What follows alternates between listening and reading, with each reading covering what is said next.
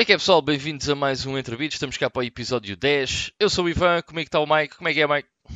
Está-se bem aqui? Está-se bem, está tudo tranquilo. Hoje, para além de falarmos um bocadinho sobre o que é que aconteceu durante a semana passada, vamos também falar sobre demos videojogáveis. Demos Dem- que... Ah, pensei que era demos, os demónios. Por aí os demos. Não, isso só se for a falar do Doom Eternal. Mas eh, vamos falar um bocado sobre demos. As demos que mais eh, nos marcaram e porquê. Porque é que as demos eram importantes quando nós éramos putos. Porque não havia jogos a 2,5€, nem havia o Steam, oh mano. Eh, era um bocado mais complicado de arranjar jogos. E então as demos acabavam por ser uma boa parte daquilo que nós.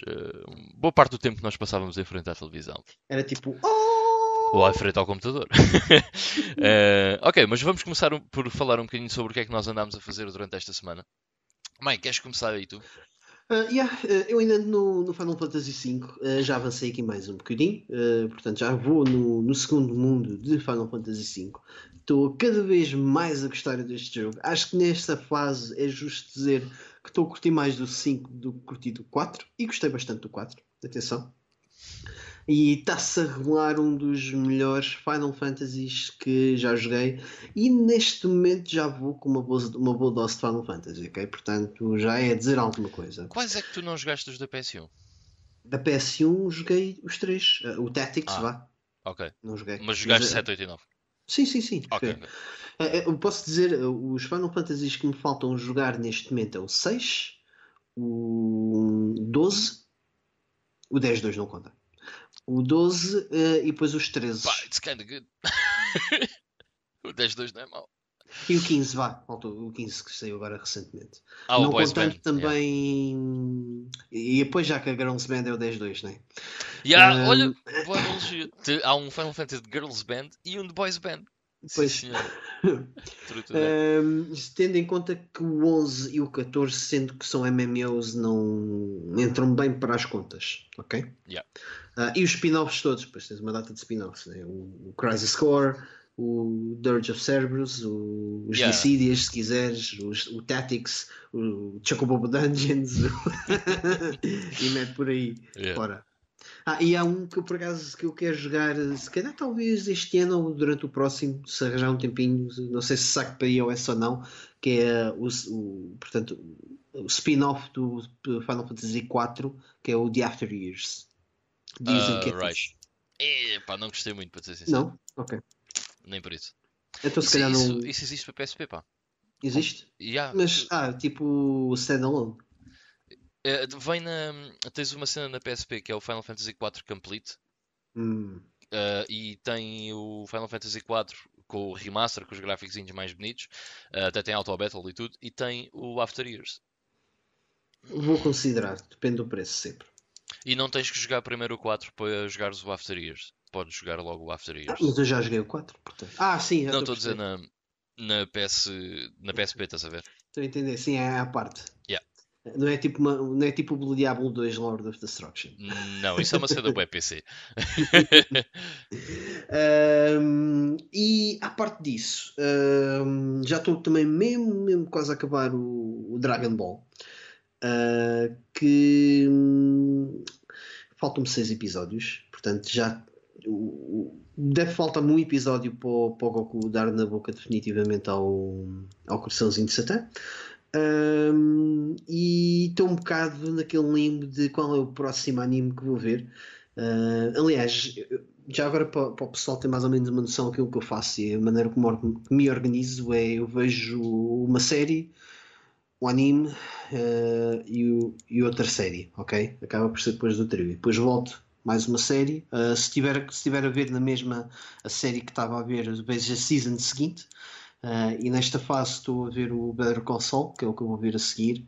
Depois hum, tenho o Black Mirror. Hum, e a seguir iria ver se houvesse a continuação do Dragon Ball, continuava a ver o Dragon Ball tipo outra saga. Ah, só que não vou ao Dragon Ball Z. Eu recentemente vi o Dragon Ball Z até ao início da, saga dos Cyborgs, mas não quero ir tipo saturar-me mais da Dragon Ball. Uh, e ando aqui naquela de o que é que eu vou ver, porque também não apetece-me ver um, um anime muito longo. Uh, queria uma coisa mais curtinha. Uh, considerei aqui Samurai X que tenho algumas saudades de, de ver. Já há muitos, muitos, muitos, muitos, muitos anos que não vejo. Uh, ou Street Fighter também, para rever. Uh, porque lá está, foi o animes que eu vi, mas não apanhei os episódios todos, provavelmente. Ok, eu lembro-me uh, tipo, é do anime de Street Fighter 2. Já viste Samurai Champloo?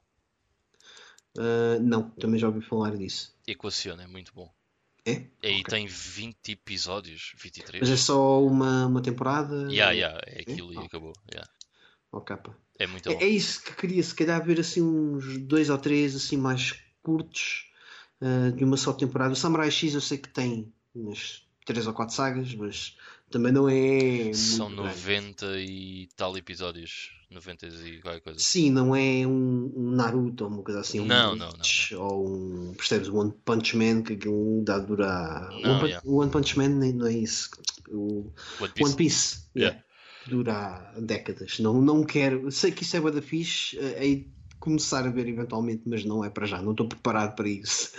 yeah. um, e, e, pronto. Uh, e ainda nos jogos, só para acabar. Apeteceu-me esta semana, uh, estava com boas saudades. Eu tenho um guilty, guilty Pleasure, que são jogos de, de, de, simulação de treinador de futebol. Okay? Simula não, é, não, é, simulação de futebol, uh, é tipo Football Manager, Championship Manager, esse género de jogos. É o meu guilty pleasure. Uh, aliás, eu até faço uma série no, no meu canal de, com, com o FM e decidi voltar já há muito tempo que não pegava no, no FM uh, ah, e para não estar a ir ao 2001, 2002, que esse é mesmo o meu cancro, eu se pego naquilo depois acabou a vida. É mesmo um, um caso particularmente bom e mau ao mesmo tempo. Uh, então voltei ao, ao, FM que estava a fazer a, a série no canal do YouTube. Epá, e aconteceu uma cena que, já, que nunca me aconteceu, aliás, e já jogo isto há 20 anos, sensivelmente.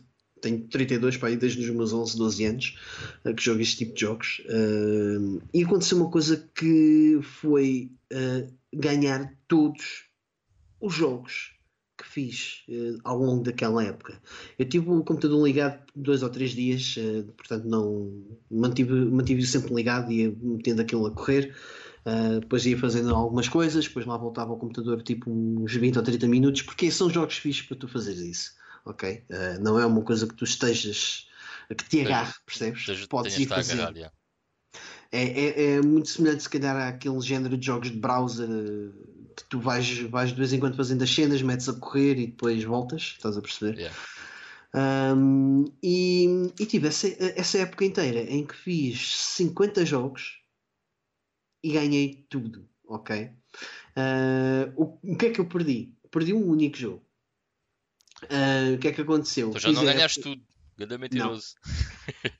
fiz a época inteira Uh, cheguei ao último jogo, que era a final da Champions, e pensei: ok, vou gravar o jogo, vou desligar o computador, e amanhã vou gravar isto que é para a série.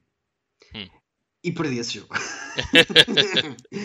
Epá, mas uh, soou-me até quase com um, um glitch qualquer, um, não sei. Foi boa estranho, nunca me aconteceu tal coisa. Todos os santos jogos eu ganhei. É que não podia dizer, é pá, tive invicto, uh, empatei alguns jogos. Uh, não, eu ganhei todos os jogos, todos, todos, todos, todos. Às vezes começava a perder e pensava sempre a mim: olha, é desta que eu vou perder. E depois dava a volta ao resultado e pá, eu fiquei: o que é que está a acontecer, meu? É que nem tinha assim uma equipa tão boa que, que pudesse dizer: epá, yeah, claro, obviamente, né? tenho, tenho o Messi, tenho o Ronaldo, tenho o Ronaldinho, tenho sei lá, percebes? Yeah. Os melhores jogadores, não, tipo, tinha uma equipa perfeitamente boa, mas perfeitamente normal, estás a perceber? Uh, para, para outros, outras equipas darem-me na boca, mas olha, não aconteceu, foi boeda estranho. Um, nem me deu assim aquele gozo especial porque aquilo estava-me a soar errado, percebes? Estava, está aqui qualquer coisa que não está bem, deve ser um glitch qualquer, não sei, isso é bem estranho, é bem esquisito. Uh, mas pronto, aconteceu, uh, deu para matar aqui umas saudadinhas de, de FM uh, e acabou por cumprir o objetivo. Chorei, chorei. Ok. Epá, nunca foi a minha cena mesmo esse tipo de jogos. Enfim, FIFA isso, ainda vá que não vá agora. Esse tipo de jogos não é mesmo nada a minha cena. Eu curto bem, eu curto bem. É, é, curto bem, mas é, é, é, é literalmente um guilty pleasure. Tipo, é Pois. uma cena que eu sei que não posso dar grandes confianças, porque senão, tipo. hum. Yeah, Aliás, yeah, se calhar é uma. Esta é uma das razões pela qual eu não me meto em World of Warcraft e coisas assim, porque tenho algum receio que aquilo tenha lá, sei lá, ou gimmicks. Há ali qualquer coisa daquele jogo. Eu sei que o Warcraft não tem nada a ver com isto, ok? Tem a ver com a.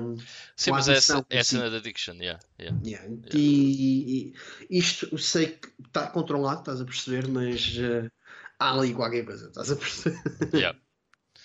Ah, ok, então, ahm, hoje como íamos falar de demos, eu fui ali ao sótão. Eu mandei imensa coisa fora a uma certa altura. Ahm, quando, quando passei a morar sozinho, mandei muita coisa fora de CDs copiados e cenas assim que tinham lá de jogos que eu jogava na altura. Uh, mas coisas que eram originais, embora fossem CDs demos e não sei o que, ainda continuam num caixote lá em cima. E eu por acaso fui para lá e estão lá ainda coisas copiadas que, uh, que devo ter sido eu que disse assim: foda-se, este CD não, porque este CD tinha cá o Mortal Kombat 3 e o Street Fighter 2. Já lá tem este CD aqui, coitado do CD. Uh, então tenho, lá- tenho para lá uma data de tralha, mas uh, decidi trazer algumas coisas para baixo. E eu vou passar por estes muito rápido, só para vos mostrar uh, um bocadinho de certas coisas. Mas vai ser mesmo muito rápido. Mas pronto, tenho boa de CDs ainda daqueles tipo da Big Gamer, dos demos, ok? E da Game Live. Uh, que é isto? Link Faces of Evil. Isto é um jogo de CDI. Uh, boa de CDs destes da Big Gamer. Yeah. Coisas de jogos completos. Um dos meus jogos favoritos que eu não sabia dele e encontrei. O Commands Behind Enemy Lines. It's here.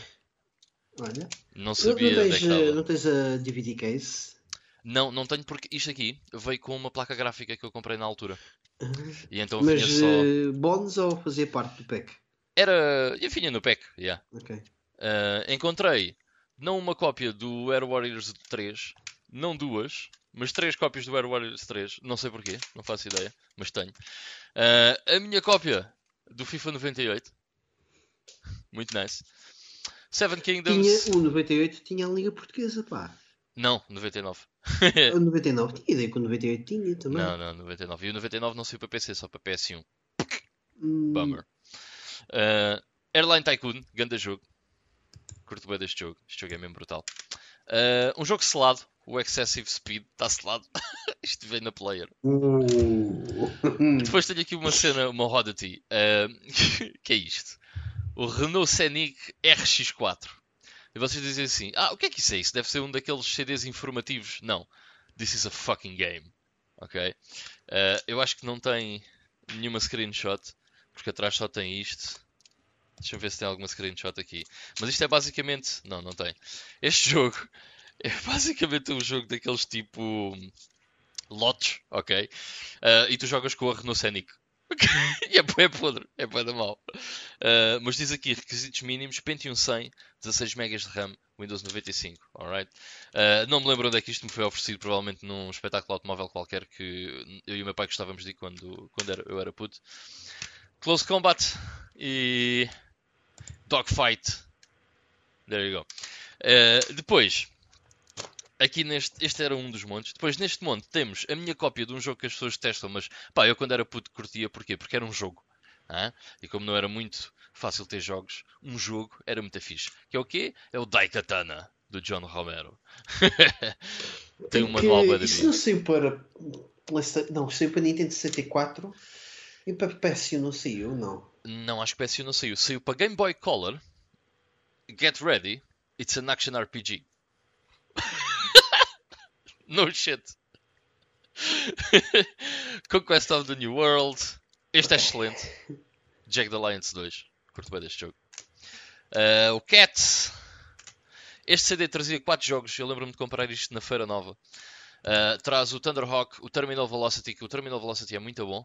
O BC Racers, que também é muito fixe. Também existem versões para hum, Mega CD e não sei se para Super Nintendo, Mega Drive. E, e o Power Drive. O Power Drive, foi aqui que eu conheci o Power Drive neste disco, que é um jogo de corridas top-down, ah, que depois comprei para Mega Drive. ah, quando comecei a colecionar, porque curto bem desse jogo.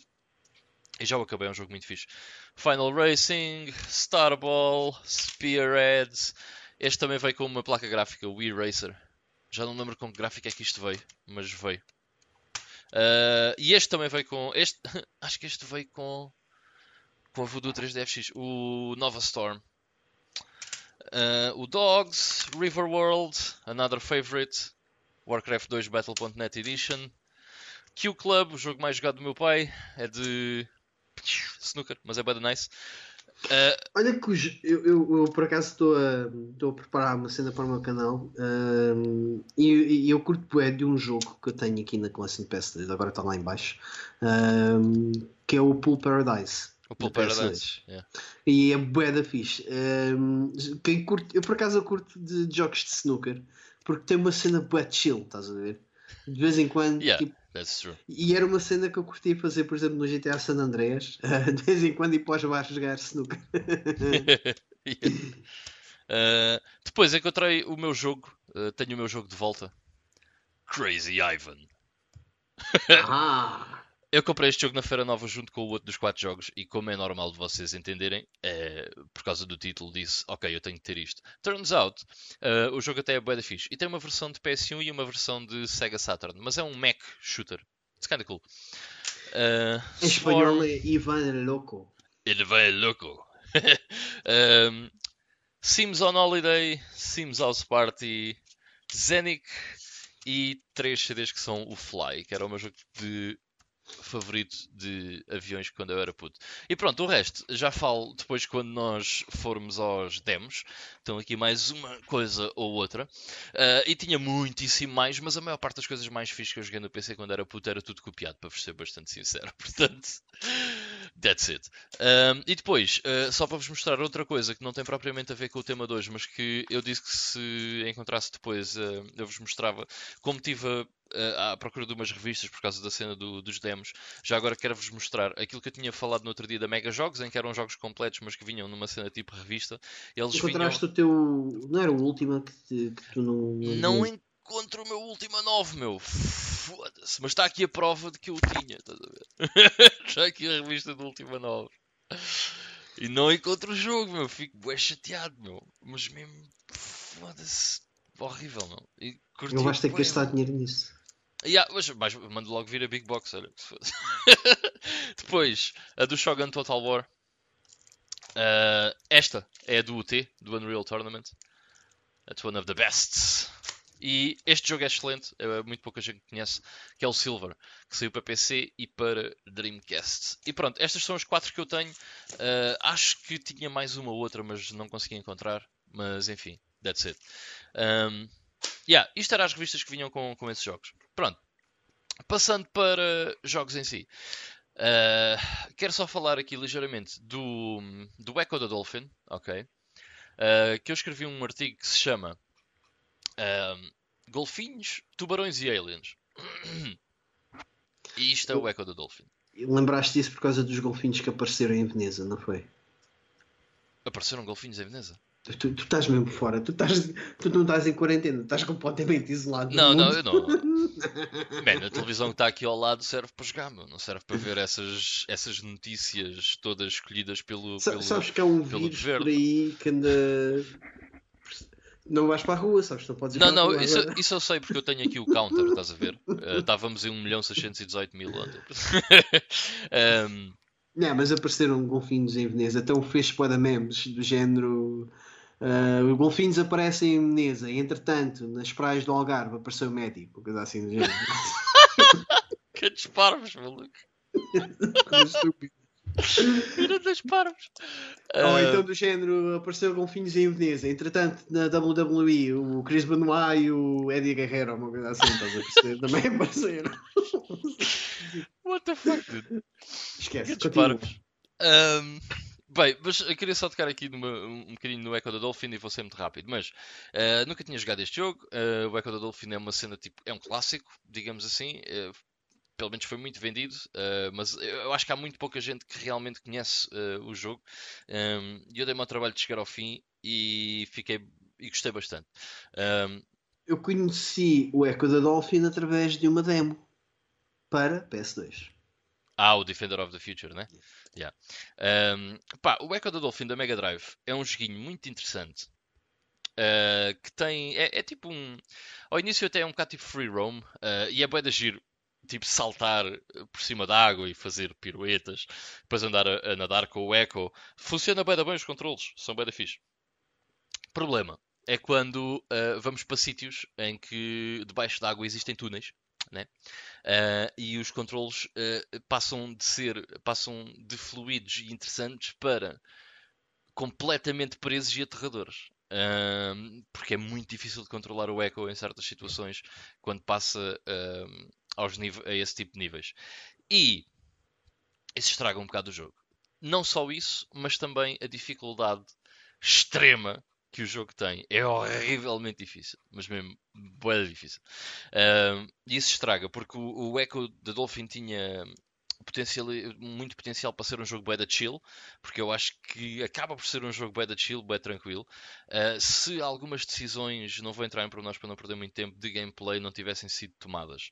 Um, ainda assim, apesar da dificuldade do jogo, que é bastante elevada, é, é um jogo bastante fixe, tem uns gráficos muito loucos para uma Mega Drive e é um estilo de jogo que não, não há, pá, nunca mais, nunca vi nada igual. Eh, é, é único daquilo em particular, portanto acho que vale a pena. Gostei muito do Echo da Dolphin. Um... Eu sempre tive a noção que o Echo da Dolphin foi um bocado tipo um jogo de showcase da Mega Drive, tipo uma coisa muito visual, uh, sem. Visualmente é fixe. É. Mas eu, eu, sinceramente digo isso não como comentário depreciativo, do género, ah, a embalagem é muito boa, mas o conteúdo não. Não, uh, era apenas uma embalagem muito boa, cativante, mas que nunca hum, foi muito claro naquilo que. A cena é que o conteúdo é bom, estás a ver? O problema Sim. foi a execução do conteúdo. Uh... Mas eu nunca percebi o que é que o jogo te prendia, percebes? O que é, qual era o objetivo do jogo, o que é que se faz, ou ah, sempre base... foi uma coisa que eu vi, mas é nunca assim, percebi muito bem o que é que era. Basicamente, o Echo the Dolphin é uma espécie de. Imagina, existem uh, pontes, ok? Imagina um sítio grande, ok? Onde tu podes andar uhum. livremente e até podes falar com outros golfinhos e não sei o quê, por sonar e não sei o quê. E depois tu entras, eh, depois tens níveis que são mais fechados, são túneis, ok? E tu tens que simplesmente conseguir chegar, passar pelos túneis e chegar ao outro lado, estás a ver? E vais avançando assim no jogo. E não okay? podes tocar das paredes, é isso? Podes, podes, podes, podes. Ah, okay. O problema não é as paredes. O problema é que tu para atacares no Echo do Dolphin, tu tens que dar, dar marradas nos inimigos, ok? Não tens Sim. nada que manda ou uma cena assim. Aliás, tu tens um sonar, mas o sonar só serve para tu comunicares com outros golfinhos ou então para veres o mapa. E por acaso está uma ideia bem interessante, porque tu mandas o sonar e ficas a carregar no A, em vez de, em vez de carregares, ficas a carregar, estás a ver? Exato. E o sonar vai e volta e dá-te informação do mapa, daquilo que está para a frente. Por acaso está uma ideia engraçada. Uh, mas o jogo é, é, basicamente só isso. Só que o problema é, atacar com o Echo do Dolphin é muito difícil. Porquê? Porque é muito difícil posicionar o Echo exatamente onde tu queres, ok? E para além disso, tens de estar a uma boa distância para conseguires atacar, para tu fazeres o dash para atacares. Em termos de gameplay, ah. é muito diferente de, daquilo que saiu na PS2 ou não? Não joguei da PS2. Ah, ok. É porque o da PS2, se tivesse a comparar, uma coisa mais retro é como os níveis de água do Donkey Kong em que tu tens o, o peixe-espada. Um, não te sei dizer. Não, não sei. Nunca jogaste? Nope. Ah, ok. Não, por acaso não. É uma boa cena para tu se calhar pegares e jogares. E tenho, yeah, e tenho.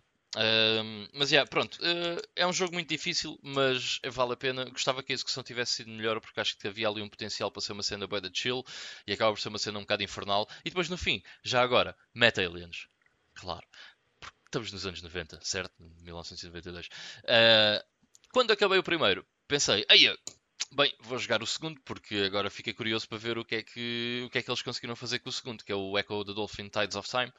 Uh, não tenho, mas eu sei que tinha. Só que era só o cartucho, não sei se dei a alguém ou uma merda assim.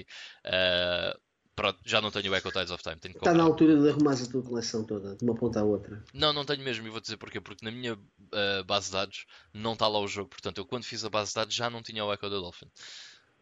Portanto, devo ter dado a alguém ou something like E acabaste por encontrar o. Ah, aquele que também tu achavas que tinhas e, e não tinhas da Nintendo 64. Não, não é o Banjo Kazooie. E também não é o Banjo Tooie e não está na minha base de dados, portanto é provável que eu tive, tenha feito confusão. E não tenho o Banjo-Tooie, mas pronto, tenho o Banjo-Kazooie. Um, depois, pronto, posto isto, uh, curti bué, yeah, sim senhor, do Echo the Dolphin. Uh, acabei por jogar mais uns jogos de Mega Drive que vou só mencionar. Uh, o Eternal Champions, semi-horrível. Fantasia, horrível. Golden X2, boeda bom, mas basicamente a mesma coisa do que o primeiro. Galaxy Force 2, uh, um bocado horrível, mas também já falei ele, sobre ele na semana passada.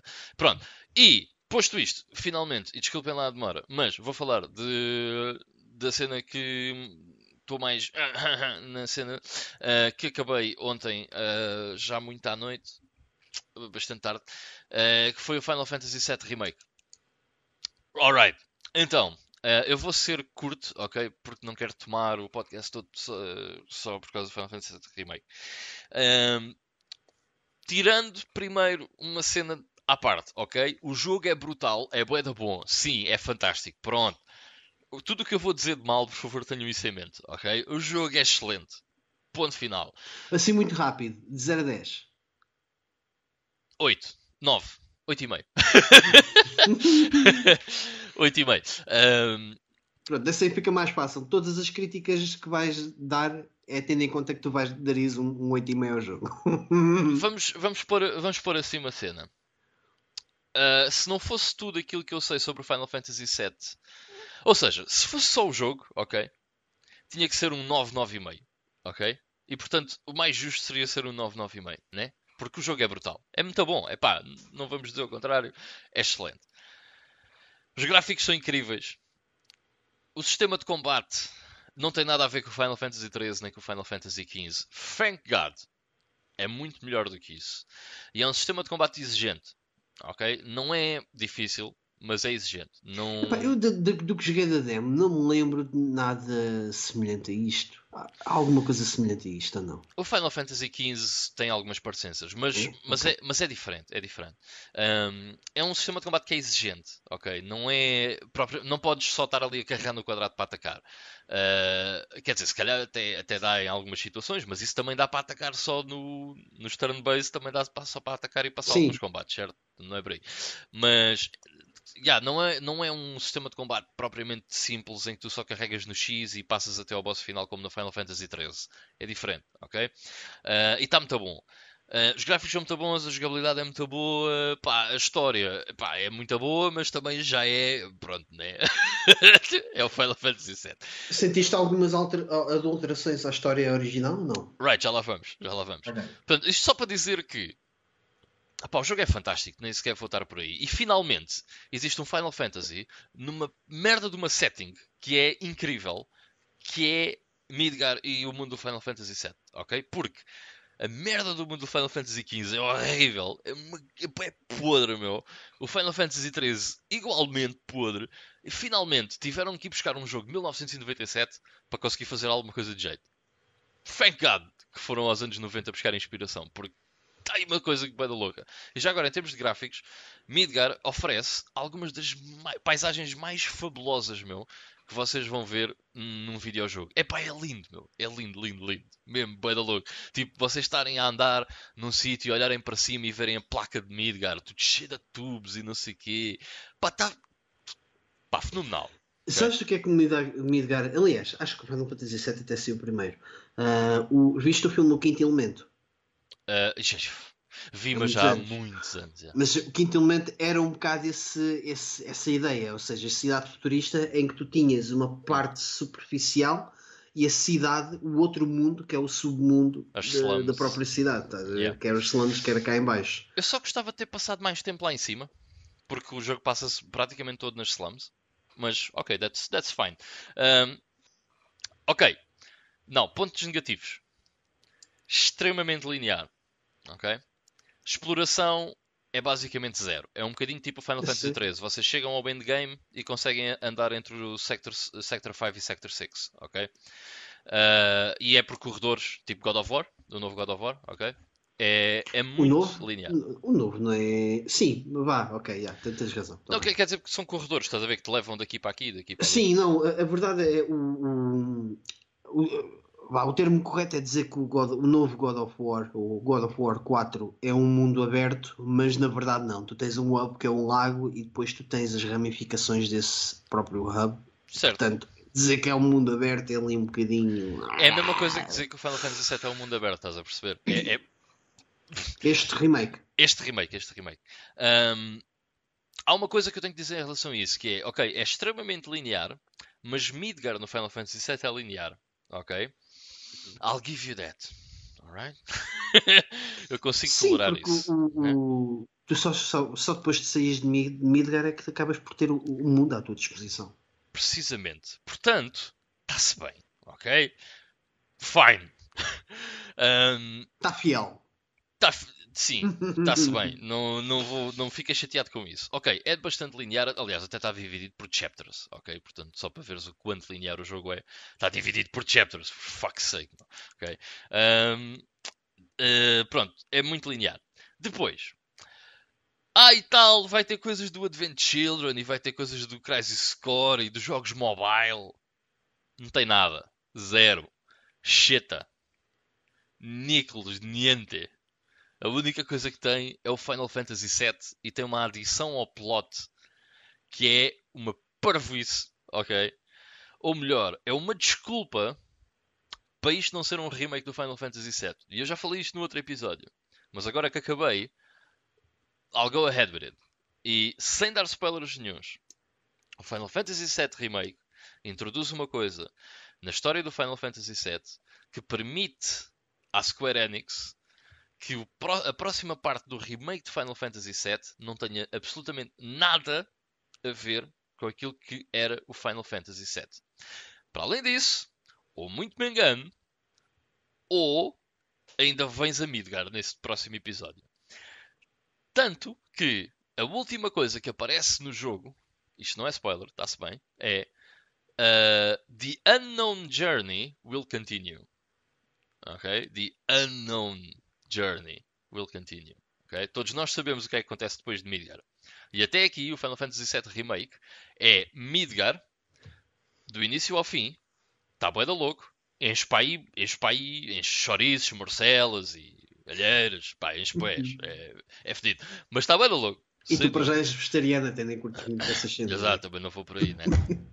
para mim encher chouriços não curto. Para mim até o Witcher 3 enche chouriços e o pessoal diz que não, mas pronto, whatever, não é por aí. Mas a única cena que inclui é uma cena que permite que tudo que aconteceu no Final Fantasy VII não aconteça. Agora há duas coisas aqui, que é ou a Square pode ser inteligente e pode fazer disto uma cena bem interessante, ou isto foi tudo uma jogada para não terem que ir à merda do mundo aberto do Final Fantasy VII. Porque eu acho que eles não conseguiam fazer tal coisa. It's, it's, it's my take, ok? Ninguém tem que dizer, oh, não, pá, é o que eu acho. Eu acho que eles não querem fazer isso porque eles não têm como fazer uh, o que fizeram com o Final Fantasy VII original. Não é possível, se calhar, na tecnologia de hoje em dia, a menos que gastes mais de 200 milhões no jogo. I get it, ok? Mas aquilo que, aquele, aquela cena que introduzem ao plot, para mim, parece-me uma desculpa barata para não o fazer. Ponto final. Alright? And that's it. Portanto, eh, basicamente estás a. Vá, por outras palavras, estás a dizer que há um evento uhum que é, olha, é quase como se fosse o fim do, do Dark 2, não é? Da, do Dark da Season 2. Não. Em não. que agora vai haver um universo paralelo. Kinda. Ok, é isso. Kinda. Portanto, Estás a dizer, basicamente, por outras palavras, que, que, que a Ares não vai morrer no próximo, no, na continuação deste Final Fantasy. Por tal como eu disse, nada do que aconteceu tem que acontecer ah, outra vez. Não estás a contradizer, é porque é isso que vai acontecer, é isso? Não, não, lá está. Eu não sei se é o que vai acontecer, mas o que eu sei é que é uma possibilidade. Estás a ver? Okay. Não acontecer. Aliás, o que eu sei neste momento é pá, e Phoenix, tenho esta cena, o gut feeling é fedido.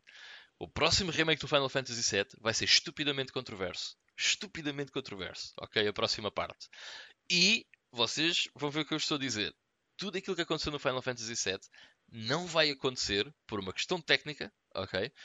para Square não querer ir por aí e não querer fazer aquilo que, que é o resto do Final Fantasy VII, porque não lhes é possível, e vão inventar uma merda qualquer poeda estranha lá pelo meio. Eu sou sincero. Eu sei o que é que eles vão inventar, eu é que não vou dizer por causa de spoilers. Ok. eu sou sincero. Uh, eu quando saiu o, o, anúncio deste remake há 5, 6 anos, na E3, uh, na mesma altura que saiu o, o anúncio do, do Shenmue 3, yeah. uh, fiquei bem entusiasmado. Uh, perdi o entusiasmo dois anos depois, quando percebi que não, nada estava a ser feito. Ok. Uh, e isso não é um, um bom caminho. Uh, por mais que digam que yeah, é melhor esperar que é para eles terem tempo a desenvolver, não sei quê. Quando um projeto começa a ser desenvolvido, e atenção, não estou a dizer que, que o jogo. Não estou, isto não é uma crítica ao jogo, ok? É uma crítica ao processo de criação. Seja, isto acontece seja para um jogo, seja para o que for. Quando tu começas a criar algo, deixas essa criação meio. Mesmo que seja um remake. Uhum aquilo fica tipo no, num limbo. Voltas ao mesmo processo de criação com pessoas diferentes e depois metes mais outras pessoas, estás a fazer camadas se calhar distintas umas das outras. Mas atenção a uma cena. Mashup pode não ser. Mas atenção a uma cena. Tem dúvidas. O jogo é incrível. Não é discutível. Okay? Nem isso, Imagina. Estamos... Nem, nem se nem, nem ponho em questão isso. Sabes porquê? Porque não há qualquer problema com o jogo, percebes? Com o jogo não há qualquer problema. É não mesmo... estás a entender. O, o, que eu quero dizer é em termos de, de concept idea. Aquilo que, que, é, que se quer fazer. Constróis uma casa, ok? Levantas as paredes. O arquiteto ou a pessoa imaginou aquilo de uma forma. Entretanto, deixa a obra a meio, fica ali a tempo, depois vem outra pessoa, vai continuar essa obra e depois uh, mete-se outras pessoas a continuar essa mesma obra que ficou, percebes? Isso. Eu percebo. Ok, a casa vai ficar. Uh, Mas acho que ali não é o caso, porque acho que percebes? ali houve um reset, estás a ver? E a equipa que depois pegou naquilo foi do Mandaram zero, a casa abaixo? A yeah, eu acho que mandaram a casa abaixo. Porque tu não vês ali esse tipo de problemas. Ok, vês, por exemplo, num Duke Nukem Forever, uma merda assim, estás a ver? Mas eh, acredito que aqui não tenha, não tenha sofrido disso. Aqui o problema mesmo, pá, pelo menos a meu ver, é Antigamente era possível fazer uma coisa como o Final Fantasy VII. Hoje em dia não é, ok? Porque estamos noutra época, ok? Já o Final Fantasy X não tinha um mundo aberto, ok? Tinha um mundo linear sim, onde tu depois sim. navegavas para aqui e para ali. Hoje em dia, isso deve ser ainda mais difícil. E eu compreendo, ok? Portanto, o que eu acho que aconteceu aqui é a necessidade de acrescentar alguma coisa ao plot, ok?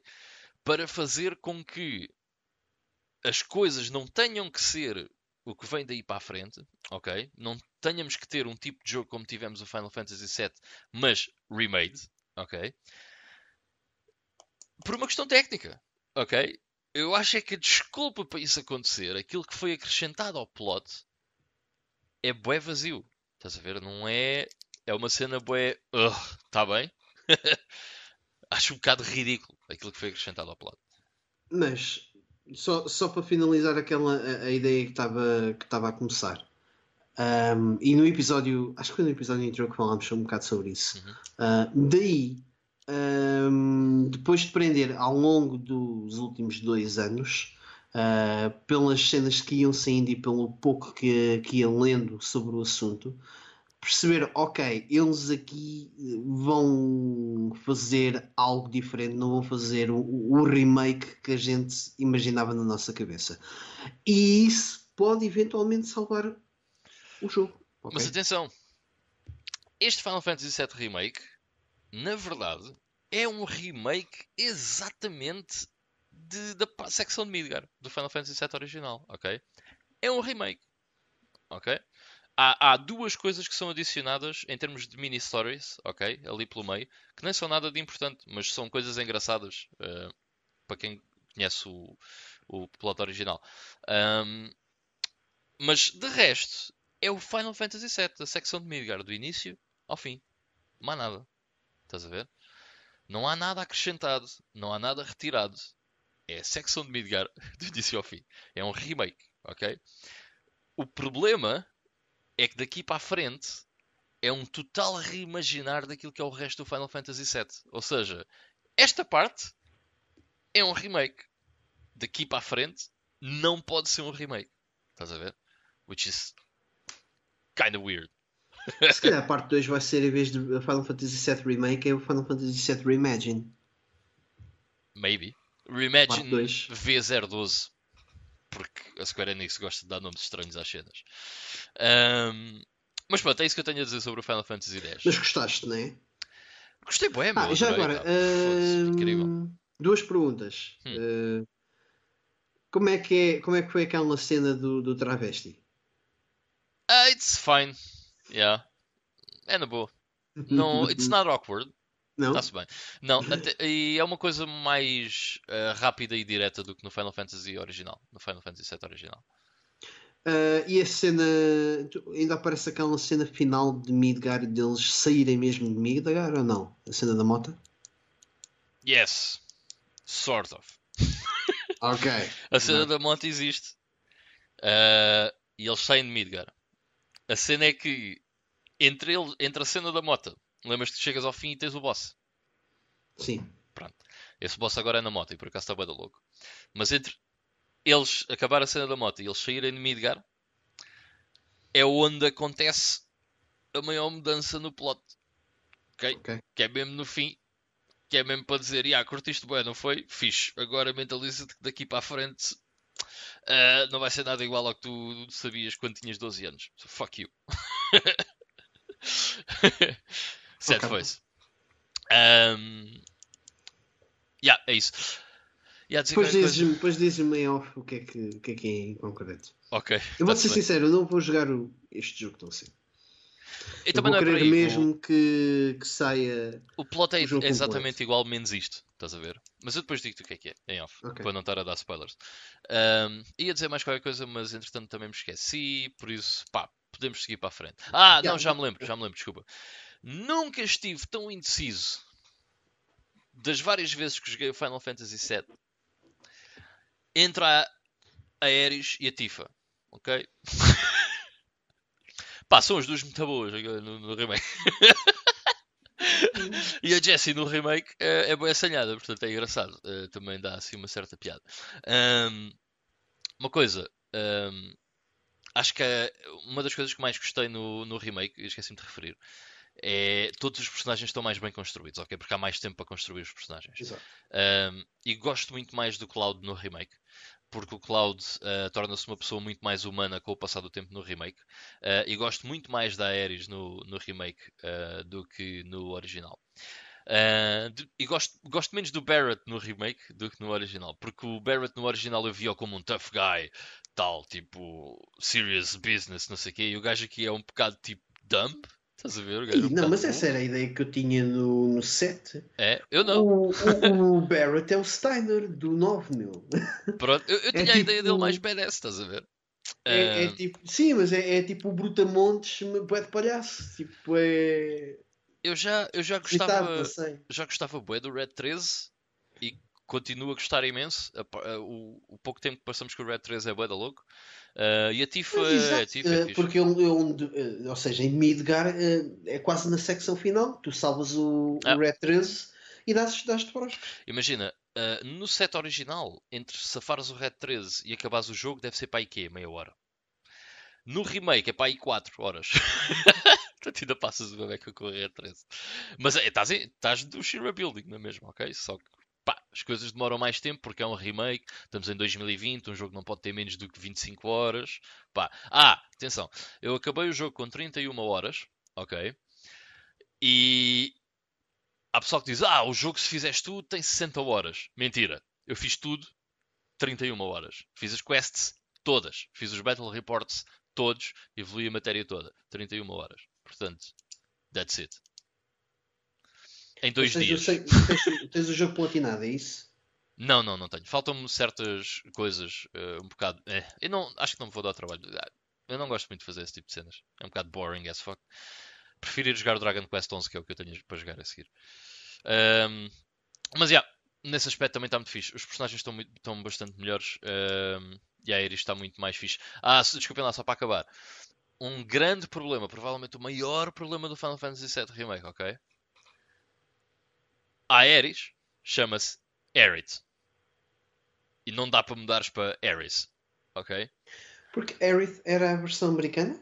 Não, Aerith é o original na versão japonesa. And Ok. it got lost in translation para Aeris, ok? Ok. De qualquer maneira, para mim, é Ares. E eu gostava que continuasse a ser Ares e não Ok. Aerith.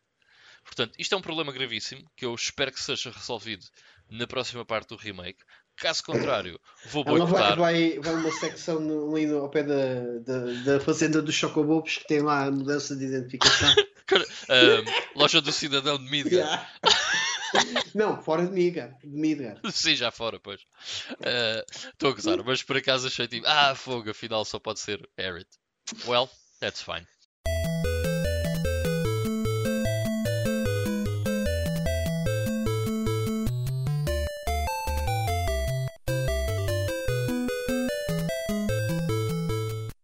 Alright, como nós tínhamos dito, ah, neste episódio vamos falar um bocadinho sobre demos, ah, o que é que elas significam ah, para nós. E algumas das que nós nos lembramos mais e porquê nos lembrarmos assim tanto dessas, dessas demos. Pá, eu até posso começar por uma bastante simples que vocês todos provavelmente conhecem. Que é isto? A Demo One da PS1. Exato. Alright. Uh, quando era puto eu cortei isto porque sou estúpido e meti numa caixa normal. Mas, oh well. Uh, o Demo One uh, para mim é tão importante quanto isto. Fez-me comprar uma Playstation. Ponto final parágrafo. Ok? Isto tinha a demo do Tekken 3. Uh, até diz aqui Playable Demos. Busta Groove, Crash Bandicoot 3, Warped, Gran Turismo, Medieval, Cooler World, Spyro the Dragon, Tekken 3, Tombi, Uh, e Tomb Raider 3 e vídeos Metal Gear Solid e Spice World. Por causa do Spice World que eu comprei a PS1. Não. Mas uh, aqui o meu vizinho recebeu uma, uma PS1 antes de mim e eu na altura queria bem uma Sega Saturn. Ainda me lembro qual era a música das Spice Girls que estava nesse jogo. Que, ou seja, nessa demo. I have no idea. Acho que nunca vi, nem me lembro de ver, para ser sincero. Provavelmente vimos. Um, eh, e eh, ele recebe e eu vou lá à casa dele para, para experimentarmos a PS1 eh, e estava lá o Demo 1. Ele tinha só o Demo 1 e tinha o Tomb Raider 3. Eh, eram os únicos jogos que ele. Foi o único jogo que ele recebeu, foi o Tomb Raider 3 e tinha a Demo 1. Um, e experimentámos o Tekken 3, que tinha. O Demo tinha o. Acho que era o Eddie Gordo Yeah. E o e a? Xiaoyu. Xiaoyu ou era o Law? A Xiaoyu A tinha Xiaoyu. certeza. Yeah. O Law não me lembro. Eh, a partir daí, eu porque houve casa. várias versões dessa demo de Tekken 3, não foi sempre a mesma. Houve demos que tinham Ah, ok. umas personagens, outras tinham outras. Tenho a ideia que havia uma que tinha o Paul também. Uh, não sei se é da revista oficial PlayStation, mas eu sei que isso aconteceu também. Eu Mas o Eddie Gordo tinha- também tenho, tenho a certeza que também apareceu. Eu penso que esta só tinha o Xiaoyu e o Eddie Gordo. Ok. Mas, eh, ok, isto basicamente foi tão importante porquê? Porque eu chego de lá e digo assim aos meus pais: caga na Sega Saturn, quero uma PS1 com o Tekken 3. Agora, só favor, porque senão eu vou passar o resto dos meus dias na casa do Hugo a jogar a merda do demo só com o Xiaoyu contra o Eddie Gordo. Ah, e depois, passado uns meses, os meus pais, nos meus anos, porque para estas coisas tinha que ser um evento especial, né? até receber um jogo era um evento especial. Uh, ofereceram-me então a PS1 que vinha com o F1 98 uh, e à parte uh, compraram o Tekken 3 e I loved it e continua a ser dos meus jogos de fight favoritos. Ainda E- tens esse F1 98? Tenho sim senhor, tenho sim senhor. E, e tenho a caixa ainda com o sticker a dizer Vorten, oferta de F1 98. Um, e desta demo, que tinha mais coisas, ah, acabei por comprar, por causa do que estava aqui, o Crash Bandicoot 3 Warp, ah, que foi o primeiro que eu comprei do- dos três, o Gran Turismo e o Tombi. Uh, o Tombi não comprei na altura, fiquei a conhecer a partir daqui. Entretanto, tive acesso ao jogo completo de forma ilegal. A, e a edição eh, de caneta da Stat, né? Exatamente, exatamente. Uh, e foi um dos jogos que eu mais me lembro de ter jogado neste Demo One também foi o Tombi. Uh, que muita gente. É, é, é outro. Foda-se, detesto isto, mas é um jogo que muita gente tem em consideração, tipo, ah, e o Tombi ah, é dos jogos mais raros e mais caros da PS1. Man, Sim, não. Pô, caralho, meu. Sim, é um grande jogo, meu. É um grande jogo. É um jogo bem da fixe. E eu gostava às vezes que os jogos fossem lembrados sobre isso, por causa disso. E, e se calhar. Eu, eu... Olha, eu tinha o Panzer Dragon Saga e pensei, ok, is this really good? Ou é só um jogo bem da caro? Ok? E eu, eu, ainda paguei uma nota fixe pelo Panzer Dragon Saga. Nada perto do que, do que hoje em dia pedem por ele. Mas eu tive mesmo aquela cena de eu vou jogar isto porque eu, eu quero saber, meu, será que isto é só e tal é raro e não sei o quê, ou realmente há aqui sumo? Não, realmente há sumo, meu. E eu tenho muita pena dos Panzer Dragon Sagas que ficam selados dentro de caixas de plástico e que não são jogados pelas pessoas que os têm, because the game is really fucking good. Estás a ver? Suikoden 2, outro, da PS1. It's really fucking good, meu. Tirem a merda do jogo do plástico e joguem a porra do jogo, meu. It's great. Estás a ver? Tenho pena, meu. E o Tombi é outro dos que eu tenho pena porque é bué da bom e pronto, fica só nas caixas de plástico normalmente a ganhar. Aliás, eh, eh, na altura quando fazíamos os episódios para a Twitch, eh, quando foi a. Não sei se foi na preview ou no pós-E3, que falámos de, da quantidade de remakes que estavam a ser saídos, ou, e eu acabei por dizer, pá, adorava que, que se chegasse à frente dissessem, olha, o remake do Tombi 1 e 2 e vai sair agora o Tombi 3. Tipo, o mesmo motor. Era Acho que era, eu, era uma cena, é um, pronto, é um bocado utópico, né? mas uh, curti bem. Era bem era, O Tomb é um, e é um jogo que agora, tipo, nos últimos anos há, há, há, um ênfase tão grande naquilo que é os Metroidvanias. O, o Tomb acaba por ser o, o Metroidvania. Yeah. Uh, e acho que é tão único, tão fixe pela. Porque uh, apesar de ter. É, é, um RPG, mas é um, não é RPG, ok? Uh, tem a cena das quests, tu, a, a, personagem cresce e evolui um bocadinho ao estilo do Zelda até, percebes? Sim, né? sim, sim. A, a, evolução e a caracterização de personagem mais do, dentro do género Zelda, tipo, ganhaste um fato novo que tem poderes novos, eh, yeah, que é ganho um fato mais fazer. resistente. Yeah. Agora podes voar, ou agora podes fazer um ataque mais XPTO assim assado. Um, e é bada fixe, fazes as quests Man, e andares de um lado para o outro. Plantas que são cus, em que tu saltas para cima delas e elas peidam-se, meu. Pá, o que, é que, tu, o que, é que o pessoal quer mais para jogar, Tommy, meu? It's great! é e o efeito de saltares para cima do porco era bué da fixe. Tipo, o efeito sonoro, tipo, Olha... sentias o impacto. Era bué da boa. Era bem fixe. E a banda sonora também é banda louca. A intro, yeah. Por acaso, ainda, ainda ontem tive caminho de ouvir isso. É banda fixe, mano. E mesmo a banda sonora durante o jogo é bem louca. É bem fixe. Enfim. Pá, curto bem. Eu uh... também lembro-me de jogar essa demo. Uh, eu, por acaso tive acesso à demo One em casa da, da irmã do meu irmão, ok? Não é minha irmã, mas por acaso temos uma relação muito próxima também de irmãos.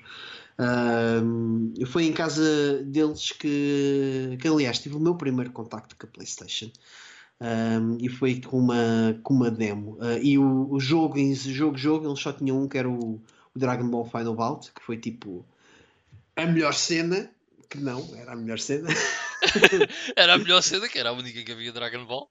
um, sim, e na altura estava a dar Dragon Ball Z e tinha cenas do GT ali, tipo, uou! Yeah. Uh, mas essa, a Demo 1 que eu joguei era diferente. Depois, uh, mais tarde, oferecer uma, uma PlayStation 1 que tinha um, penso que era a mesma demo. Portanto, tinha o Waves Odyssey, tinha o uh, Light Force Tenka. Essa demo é uh, mais antiga, eu lembro-me dessa demo.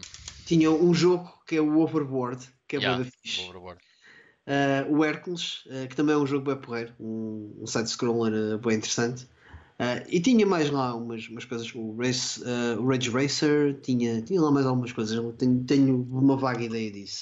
Uh, e tinha o T-Rex e a Manta, tu podias tipo controlar, virar, girar, meter aquilo sobre os volantes. Não te lembras disso? Nisso não me lembro, não. Eu lembro-me desse, desse demo que até tinha assim, um aspecto com uns cinzentos, com umas letras verdes, uh, o menu desse demo, mas não. Eu não, tinha, eu Não não tive esse era, olha, era uma cena também tipo meio steampunk, estás a perceber? Yeah, tipo, yeah. ah, tubos e coisas assim do género. Yeah. Ah, a cena do Rex e da Manta basicamente era uma, aquilo, é uma, base, uma tech demo, estás a perceber? Em que tu tinhas um T-Rex bué bem feito, em 3D, e uma manta, ah, a andar só. E depois podias girar, podias tipo metê-lo sobre vários ângulos e ver os detalhes todos e os pormenores. É uma cena tipo de género, "Ya, isto processa 3D desta maneira, vocês Uau, podem yeah. ter isto nos jogos. Eh, Ainda que aquele T-Rex é muito mais bonito que o T-Rex do, do, do primeiro Tomb Raider, né? mas pronto. Os T-Rex nos jogos não, não eram assim tão detalhados. Yeah. Uh, mas pronto, foi, uh, foi fixe. Uma cena porreira dessa Demo One. A minha primeira PS1 foi, foi uma oferecida ali alguns no verão de 98 e foi, deve ter sido um pack que o meu irmão uh, e a minha mãe conseguiram arranjar no, no Toys R Us que vinha com três jogos. Era o Rapid Racer, o Parappa the Rapper e hum, o Roscoe McQueen. O Roscoe McQueen foi para mim o melhor jogo desses três, que era um jogo de plataformas, eu tinha 10 anos, curtia, curtíamos todos desse género de Claro. jogos. Yeah. Um, só que o jogo uh, eu empanava sempre ali numa, numa determinada altura. Só há coisa de 3 ou 4 anos é que eu acabei mesmo o jogo do início ao fim. Um, e eu acabava por desanimar, fazia aquilo tudo até aquela parte, depois não havia mais cantinhos, nem mais vidas, uh, e tinha que começar o jogo de novo, porque também tenho ideia que na altura não tinha cartão de memória. Uh, que era um bocado chato, mas estava habituado. A Super Nintendo também não tinha. Yeah, Ah, mas é e- diferente. e eu lembro-me que essa demo tinha o. Aliás, outra coisa que as demos tinham eram os vídeos, não é? que tu já mencionaste. Uhum. Ah, e esse vídeo do Roscoe McQueen ah, era bué da fixe. E às vezes quando eu desanimava e dizia já não jogo mais isto, farto disto. E depois ia ver a demo e via o vídeo e disse: Fogo, o jogo é bué da bom. Não, eu vou jogar isso, vou tentar outra vez, agora vou conseguir passar daquela parte. Depois não consegui.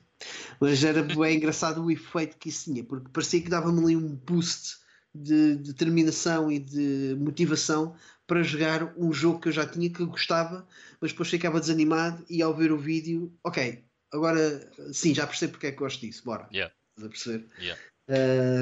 E era engraçado as demos também tinham essa, essa mesma vertente. Uh, já agora, está aqui a número 45 da PlayStation. Essa foi a tua primeira. Yes. Yes. Já Uh, Não, My- não te percas, deixa-me Yeah. só ir um instantinho buscar a minha primeira. alright. Ok? alright. Yeah.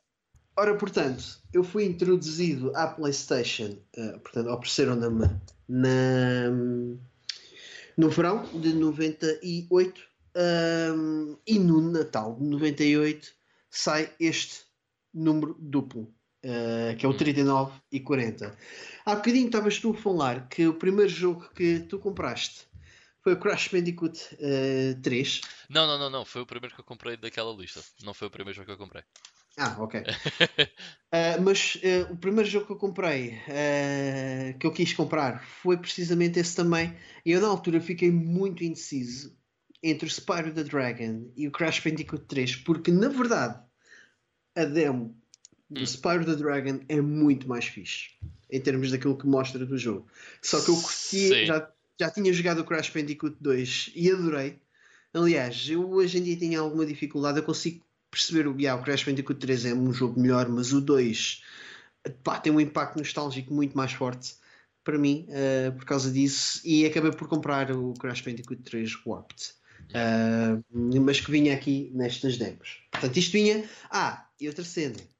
Isto é um número duplo, 3940, portanto trazia dois CDs de demos. Com Grande bué da cena. demos. Yeah. Aliás, isto, não sei se diz aqui. Uh, 148 páginas dos CDs. Vai falando que eu já te digo quantas demos é que isto. Eu ia, eu ia só falar desta revista, ah, porquê? Porque eu até já mencionei uma coisa aqui no podcast, que é, esta revista tinha vários demos também, e trazia o Ridge Racer Type 4, ah, trazia o Taifu, Wrath of the Tiger. É, é um jogo que eu quero bué jogando também. Olha, eu bué dessa demo. Eu tenho e depois já, e já o joguei. ehm, Eu já não joguei em acabei, casa. experimentei. Epá, e não é nada assim do outro mundo, mas é fixe, é fixe, depois para para me lembrar. Epá, yeah, é uma cena mais nostálgica que eu tenho, mas uh, Yeah. yeah, um jogo que eu queria, que eu queria ter para jogar. Trazia a demo uh, do Gex Deep Cover Gecko, que eu, eu, eu, eu, eu conhecia o primeiro Gex de, das demos do PC e curtia o do Gex. Uh, e curtia o ter tido. Sim, o 2D. E curtia o ter tido o Deep Cover Gecko, nunca aconteceu. Mas o que nunca aconteceu desta revista que ainda hoje me está atravessado e que mais tarde ou mais cedo vai ter que ser, é que esta era a revista que tinha o demo do R-Type Delta. que eu tanto curtia de ter uh, para jogar e ainda não aconteceu. Mas pronto, esta foi a minha primeira revista, é de maio de 99, portanto eu recebo a, a PS4 já a PS4, a PS1 uh, já muito tarde no, no seu ciclo de vida, vá, porque eu, eu, em 2001 já tinha a PS2, portanto acabei por ter a PS1 relativamente pouco tempo, ou só a PS1 relativamente pouco tempo. Um, mas já, yeah, a receber em maio de 99, nos meus anos, e esta é a revista de maio de 99.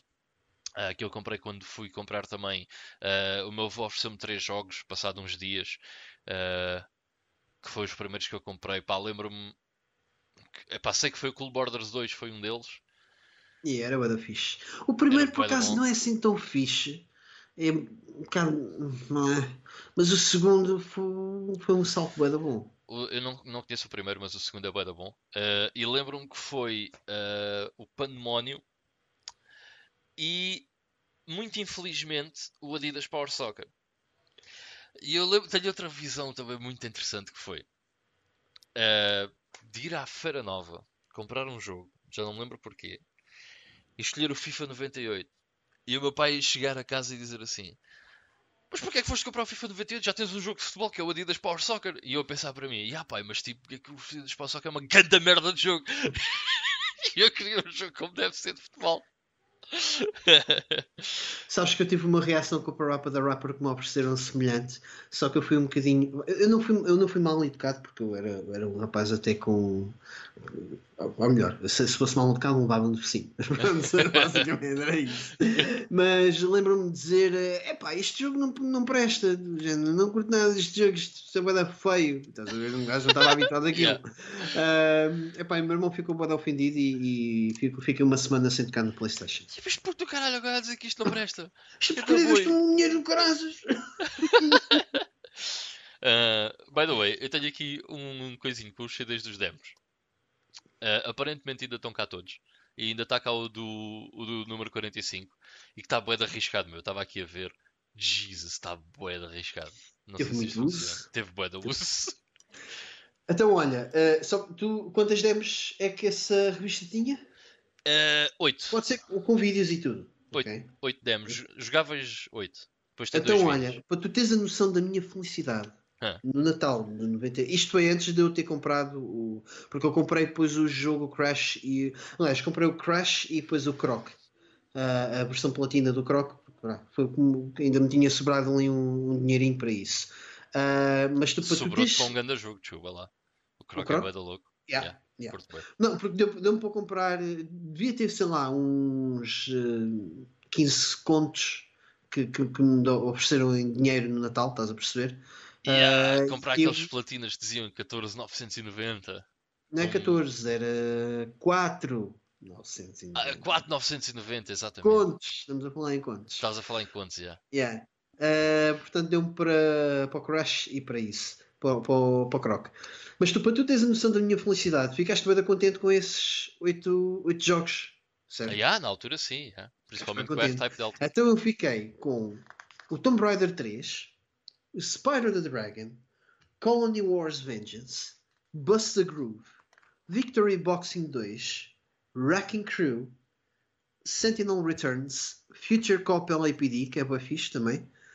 Uh, depois o, o Mahjong, o, Depois tinha aqui em vídeos o F198, o Alundra, o Net Heroes, o Crash Bandicoot 3, o Toca 2 Touring Cars, o Music, é, portanto, é a prequela do Music 2000, hum. o Fórmula 1 98, o ODT, é o Skateboard Die Trying, yeah. uh, o Psy Bedeck, o Moto Racer 2, que por acaso na altura curti o de jogar Moto Racer 2, Moto o Racer é Lemmings, Uh, eu já conheci o Lemmings, uh, por acaso a primeira vez que joguei Lemmings foi em casa dos meus primos na CDI, uh, um dos poucos jogos de jeito, de jeito que a CDI tinha.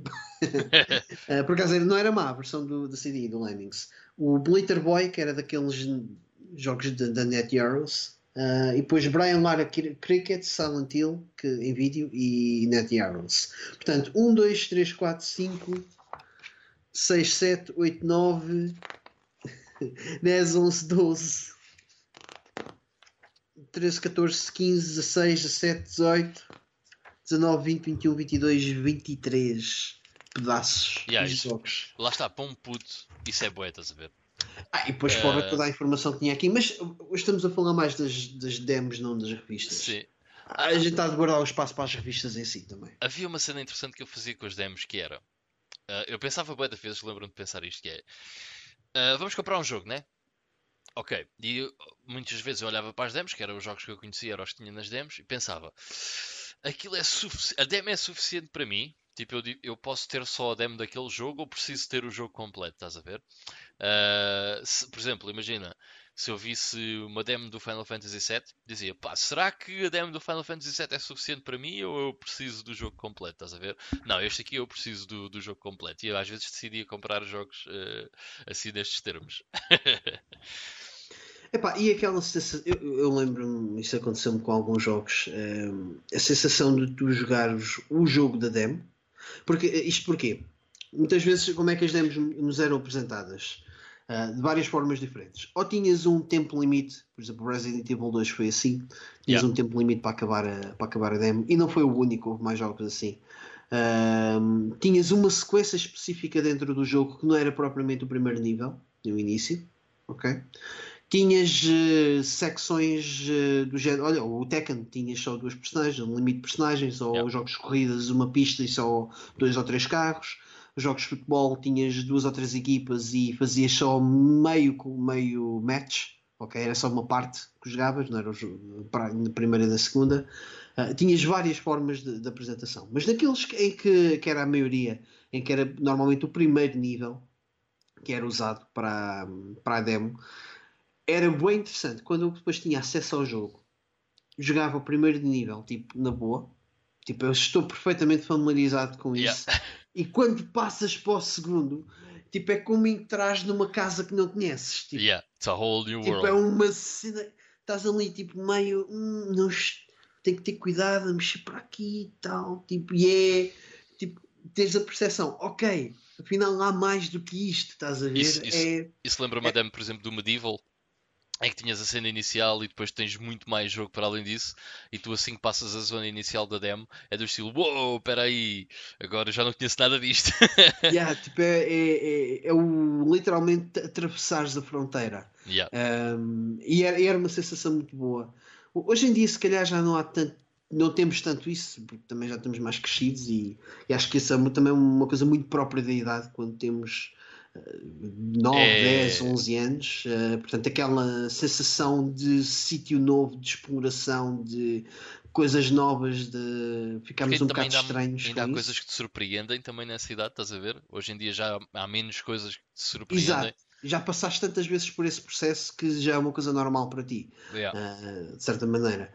Uh, e queria aproveitar esta, esta ponte para falar daqui de alguns jogos que para mim foram muito importantes uh, como demos em si, ok? Hum. Que, que, lá está, tu tá, há pouco estavas a dizer uh, havia jogos em que para ti era suficiente aquilo da demo, há yep. outros que depois, é pá, não, se calhar quer explorar um bocadinho mais daqui. Eu sinceramente, uh, para mim, compreendo o que estás a dizer. Uh, havia demos que me preencheu muito e se calhar passava tardes a jogar só aquela demo uh, e ficava satisfeito e, e para mim aquilo era suficiente. Uh, mas eu sempre que tive essa oportunidade de ter a, a, versão completa, nunca dizia que não. Okay? Ah, não, claro, mas o problema é que às vezes um gajo tinha que fazer escolhas, estás a ver? Exato. E então era do estilo Spyro ou Crash Bandicoot? Ah, que demo é que eu gosto mais? Olha, mas por exemplo, o meu, o meu caso foi precisamente o contrário. Uh, sim, mas exato, vai, vai também um bocado por aí. O, o facto da, demo do Spyro ser mais abrangente, porque tinhas uh, o hub, tinhas quatro ou cinco portais, uh, se calhar não tantos, mas uns três portais, uns três mundos diferentes para explorar. Uh, ajudava se calhar é pá, yeah, a demo do Crash é mais limitada, se calhar quer jogar mais níveis de Crash, aqui tenho mais níveis de Spyro. Exato, yeah. Eu não iria tanto por aí, mas já yeah, compreendo o raciocínio. Mas uh, voltando às demos, que se calhar e, e, estar a falhar aqui algumas, mas que para mim foram as mais importantes ou aquelas que eu mais curti. Um, começando o, o Waves Odyssey daquela demo 1, acho que foi bem importante, curti bem. Eu acho que nunca acabei essa demo. Uh, porque tinha dificuldade, era difícil. Depois, só muitos anos mais tarde, é que acabei por jogar o jogo e adoro. E acabaste uh, o jogo. e acabei o jogo. Os jogos, o, o primeiro e o segundo. Yeah. Aliás, eu, eu, curto tanto do Waves uh, que eu, eu já eu, pronto, eu tenho uma Xbox já há alguns meses. Uh, no tarde está a fazer um ano que eu tenho Xbox. Ainda eu tenho alguns jogos de Xbox, tenho jogos fixos de Xbox para jogar, mas eu quero estrear-me na Xbox com Munch Odyssey. Que foi tipo, para mim, o grande murro no estômago uh, quando percebi que aquilo uh, já não ia para as mãos da Sony e que ia sair noutra consola que era uma cena da Microsoft que ia, que ia, que ia para o mercado. Mas pronto. portanto, o Waves é um dos jogos que de facto foi, foi importante como demo. O Rival Schools foi uh, a grande alternativa ao Tekken 3. Uh, numa fase inicial. Eu tinha, o meu primo tinha o Tekken 3, o jogo, uh, portanto eu, desbloqueei as personagens todas na casa desse meu primo. É um jogo que eu ser bué, curti bué. Mas o Rival Schools era uma demo que eu sempre depois voltava para casa, não tinha o Tekken, o que é que eu ia fazer? Ia jogar a demo do Rival Schools. Yeah, eu também curti. tinha a demo do Rival Schools alguns e também curtia bué dessa demo, yeah. Uh, ainda dentro de Fighting, depois houve uma demo que ainda curti ainda mais do que Rival Schools, que foi o Bloody Roar, Bloody Roar 2. Yeah. Um, e depois foi um jogo que eu eh, teria nessa fase também naquelas versões de Value Series, yeah. que não são as Value Series, tu percebes? Aquelas. A white label. Exato. Yeah. um, e depois o Spider-Man também foi uma demo bem importante. Epá, yeah, essa demo. Essa é foi, é bem fixe. Foi muito bem, bem metida. Eu não sou fã de, de super-heróis, ok? Aliás, gosto do Spider-Man, acho piada. Uh, acho piada ao X-Men. Acho piada ao Batman e o Punisher. Hum. E ficamos por aí, acho. Tipo, Quartetos Fantásticos, Hulk.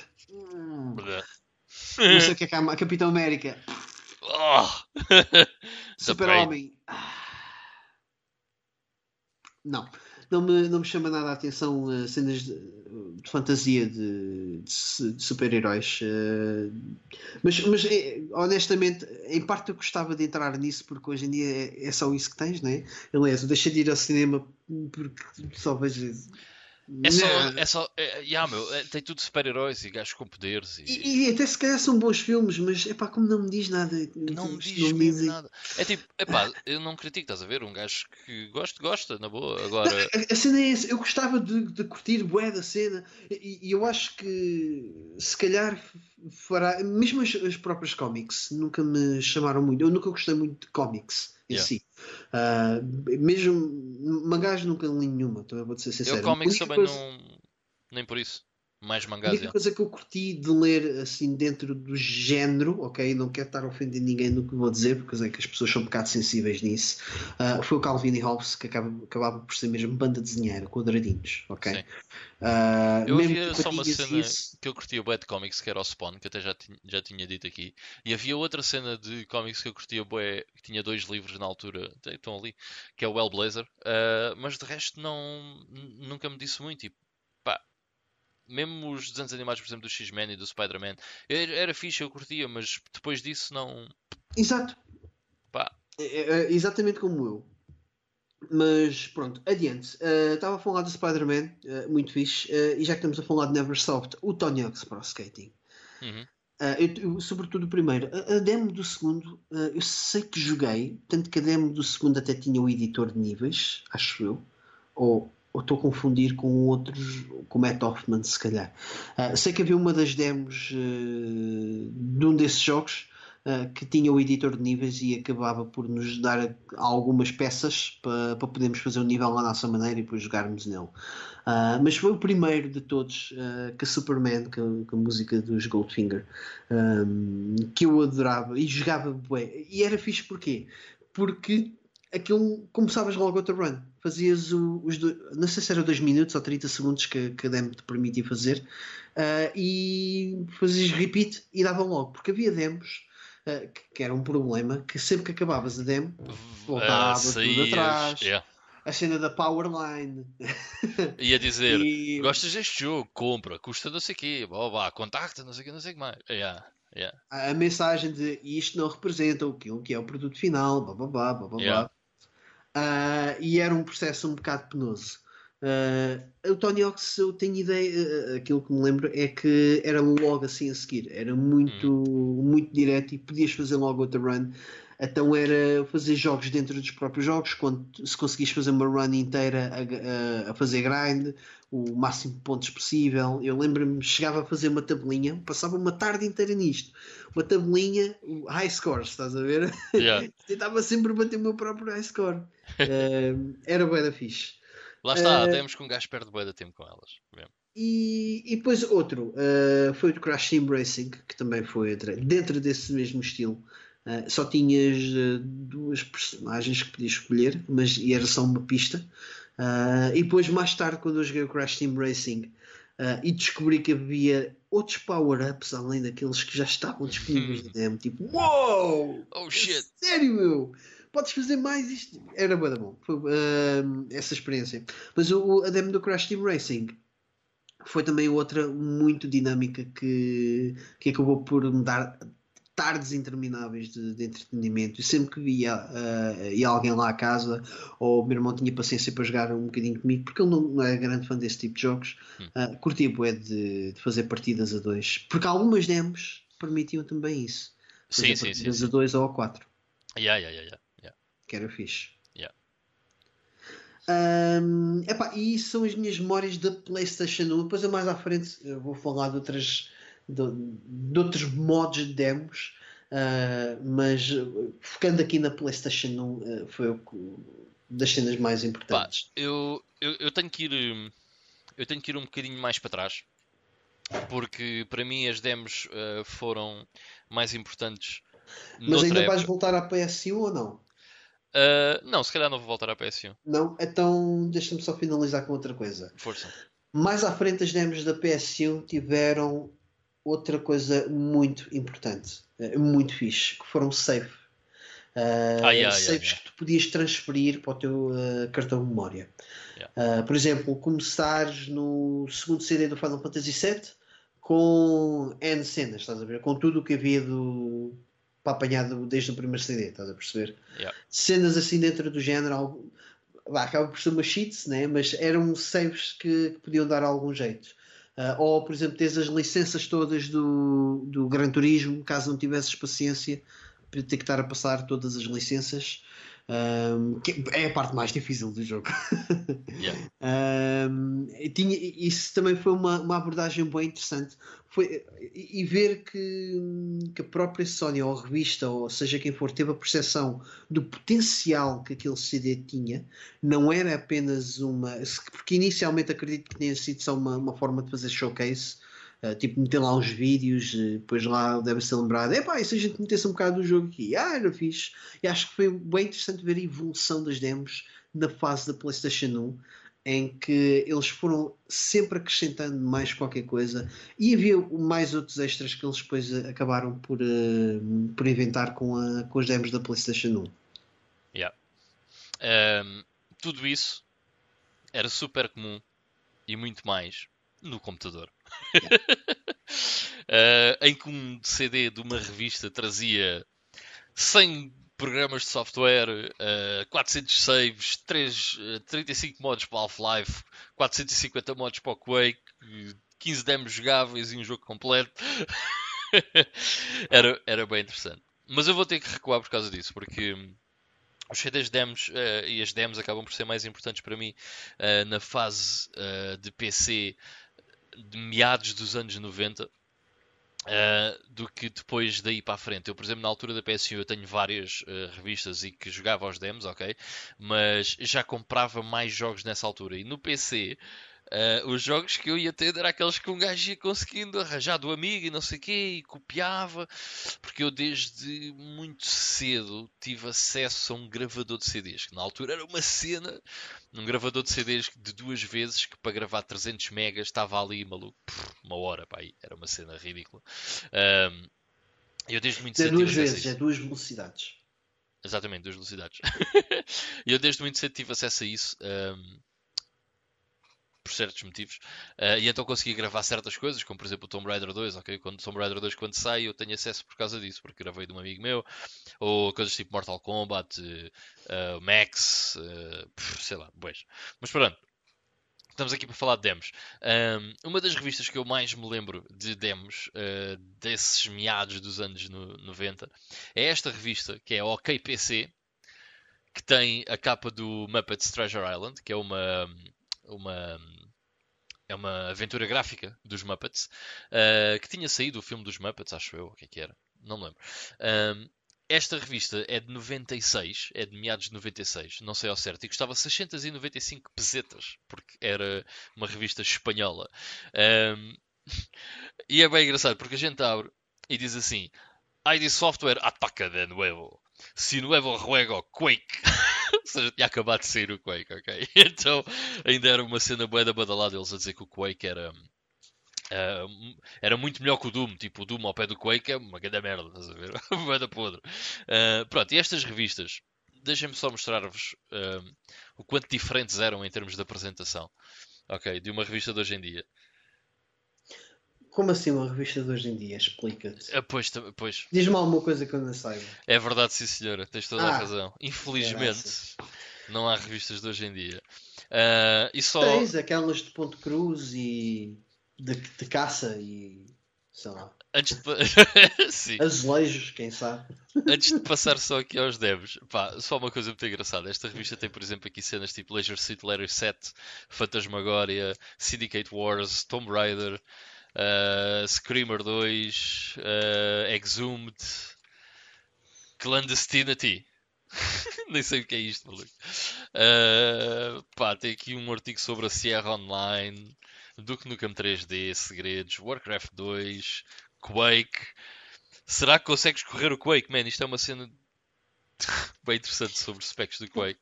Exato, é, é, mas isso, isso era importante na altura que nem havia internet. Mas eu, isto acaba por ser um processo. Por isso é que eu queria guardar um episódio para as revistas. Para, não, mas eu não, eu não, vou pela revista. Eu só queria chegar até esta página. Porque eu agora a desfolhar a revista à procura das, dos demos, encontrei esta cena que é o Speed Rage. Não interessa o que é que é, mas uh, este jogo eu andava à procura dele há bué da tempo, meu, para saber o que é que era e não conseguia encontrar. E agora cheguei aqui e pum, olha, é isto. Ok. Mas já, yeah, nesta altura, uh, as demos no PC eram onde eu ia buscar muitas das coisas que eu conhecia. O CD desta revista é este aqui. E que vocês veem que diz aqui em cima Dr. Riptide. O Dr. Riptide uh, era um jogo que vinha completo com esta revista, ok? E isso já nesta altura uh, era relativamente comum no PC. Uh, eh, não me lembro se na altura tinha PC para jogar isto, porque é preciso 640 capas de RAM. Ok? Para o Dr. Riptide. Uh, mas aqui tinha outros demos, como o Toshinden, que eu passei a conhecer a partir desta, desta demo e que curto bem. Mas tinha Tem, um... Está relacionado com Battle Arena Toshinden? É o Battle Arena Toshinden, yeah. Ah, ok. Yeah. Havia para PC. Tinha ideia que isso era só PS. Há o 1 e o 2, pelo menos, para PC. Ah, engraçado, não sabia. Por acaso não sabia. Um, Ou foi depois... o Tobal One que foi exclusivo da PS1? O Tobal One acho que é exclusivo, sim. Ok. Uh, e tem um dos demos, para mim, uh, mais, que eu mais me lembro, uh, que é o Bad Mojo. Sabes o que é o Bad Mojo? não, não, não é estranho. De... O Bad Mojo. Não, porque Mojo, há um jogo que é o Mojo da PS1, que é uns bonecos que andavam uma, umas bolinhas. Uh, não ah, está relacionado com isso? Não, não, não tem nada a ver. O Bad Mojo é um jogo em que tu controlas uma barata. Ok? E ah. tens que andar pelo cenário e o cenário é tipo uma casa toda desarrumada, toda suja. Tenho ideia de ter visto isso no Templo dos Jogos, talvez. Maybe. I don't know. Okay. um, mas depois, tal como estavas a dizer, que havia certas coisas. Yeah, nestas uh, revistas, normalmente os CDs traziam bué da merdas. Um, depois, já agora, trazia outras. Um, outras demos, mas nada assim muito espetacular. Até do Rebel Assault 2, que me lembro perfeitamente. Mas tinha cenários, ok, para o Civilization 2, para o Doom 2, Warcraft 2 e Duke Nukem 3D. Portanto, tinha vários Man, níveis isso, extra. Isso era bué. E, e, também em termos de software, eu lembro mais pronto, da Megascore. Uh, comprei algumas. Uh, porque já, eu já tive um, acesso a um computador muito, muito tarde. Yeah. Uh, mas eram bem úteis em termos Ué, de programas. Yeah quem, quem quisesse tirar proveito disso uh, podia. Man, as revistas e, e, os CDs que, que tinham, continham demos e programas. Eu lembro-me que tinha uh, uma ah, revista com. que tinha um CD. Na altura trouxe um CD extra só de mods para o Quake, estás a ver?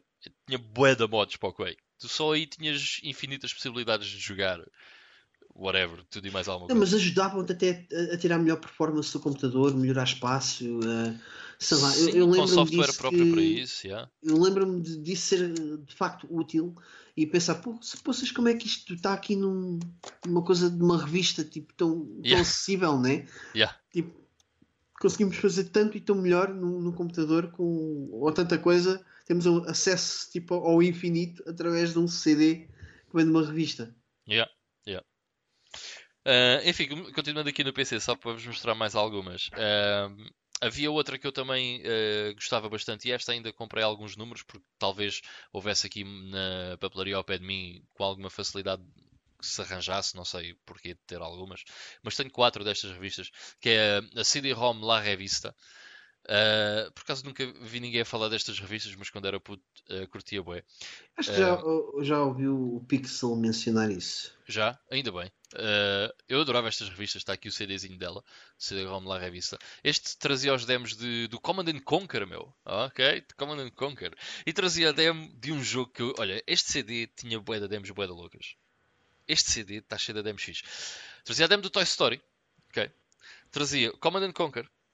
Trazia o Tech War. E quem não sabe o que é o Tech War, é um grande jogo que é um FPS, uh, eh, onde foi a primeira vez que eu ouvi falar a palavra The Matrix ok? Antes de existir o Matrix. A palavra da Matrix apareceu pela primeira vez para mim no Tech War. O Tech War é um jogo baseado numa série de livros uh, do mesmo nome, Tech War, do William Shatner.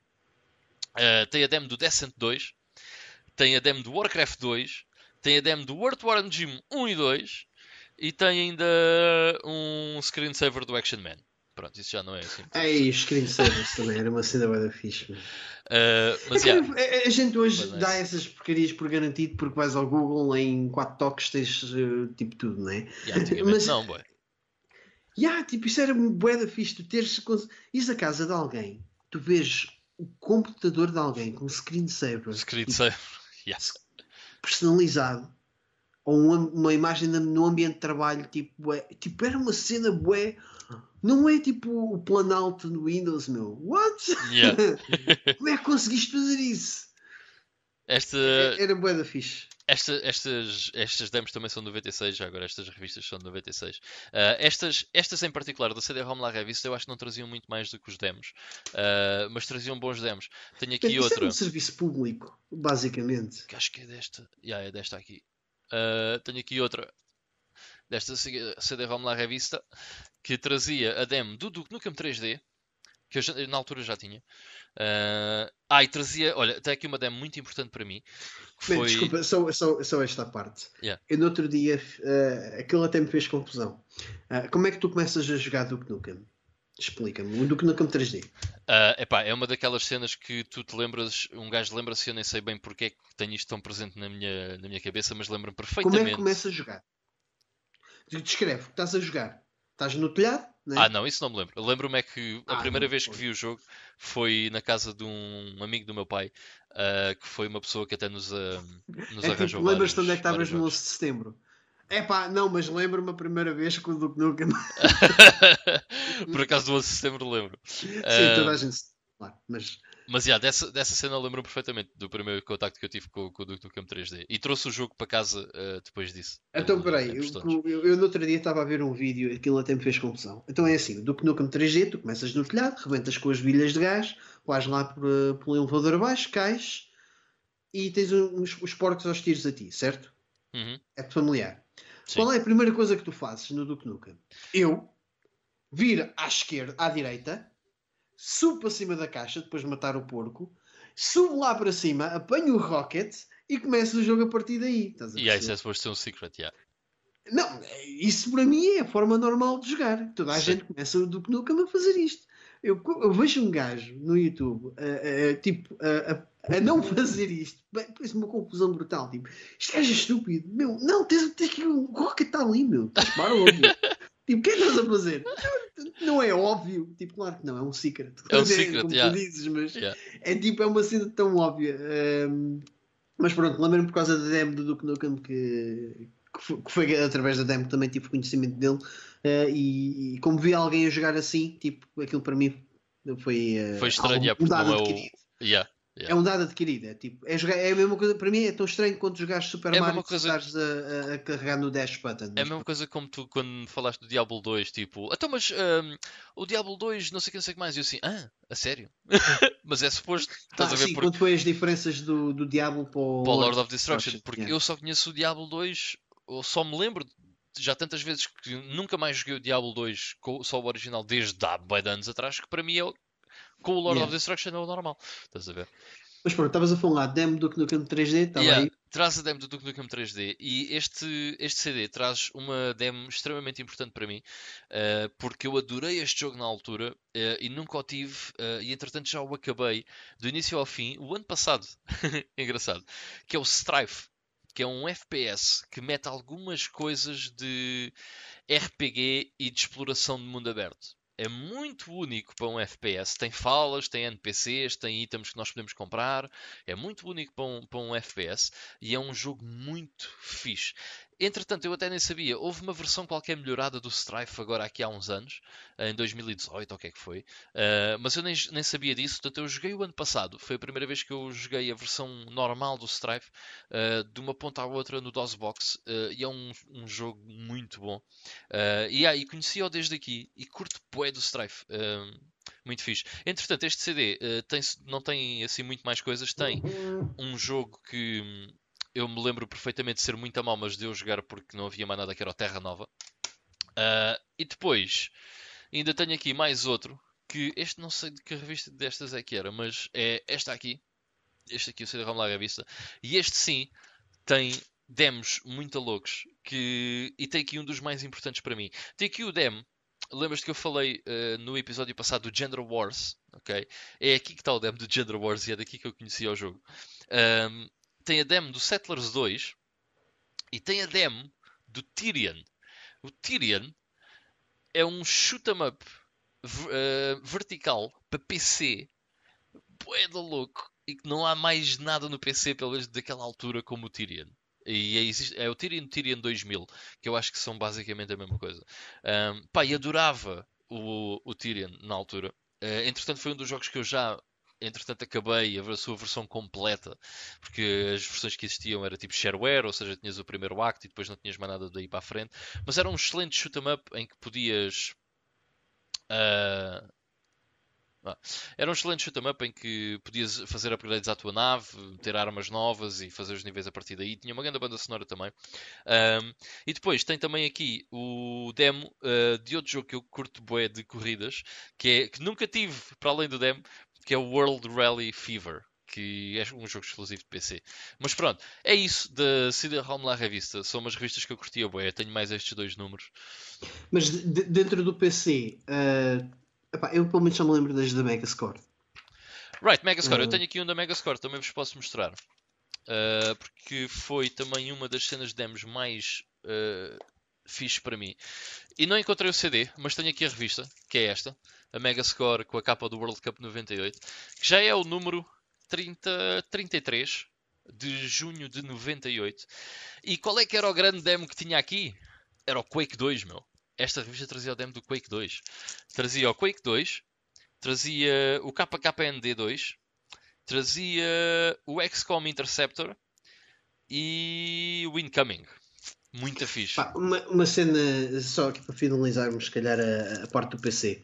Ah, interessante da evolução das demos no, no PC é que eles, eh, pronto, tu há pouco estavas a referir que às vezes traziam jogos completos, só que era tipo cenas de DOS muito básicas. eh, Normalmente certo. eram, yeah. né? Ah, até normalmente muito, eu tenho ideia disso, até coisas bem obscuras, tipo, sei lá, o jogo do Nesquik, ah, cenas Certo, assim yeah. dentro desse género. Ok, Ah, mas é interessante depois que eles vão. Mas esta Megascore não trazia jogos completos ainda. Não, não, Estas ainda não. Não, já, foi mais, já foi bem mais tarde, até mais com, com Big Gamers e tudo, e tudo mais. Ah, mas depois mais- a, gente pensava: é pá, fixe, fixe era trazer um jogo completo. É pá, mas isso é impossível. Alguma vez uma revista vai dar-nos um jogo completo, Yeah. um jogo recente completo. Claro que não. Um, é mais tarde acaba por acontecer isso, que é terem um lado com demos e software e whatever, e o outro lado com pá, não um jogo mais recente, mas um jogo relativamente recente, se calhar com um, dois anos, diria. Sim, sim, sim, sim. Ok. Aliás, mais para o fim da Big Gamer, a Big Gamer até oferecia muito bons jogos, se a verdade seja dita. Porra.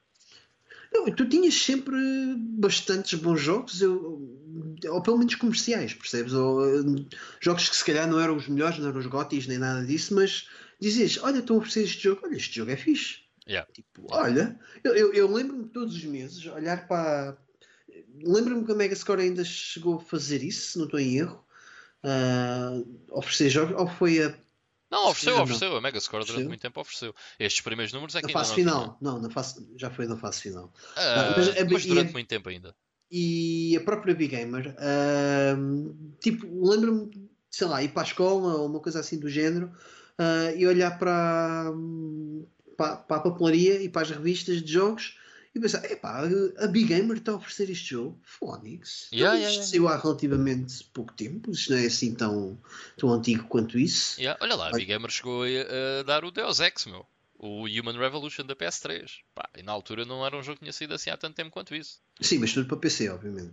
Sim, tudo para PC, claro. claro. Estou a dizer Ah, o que epá. também saiu na PS3.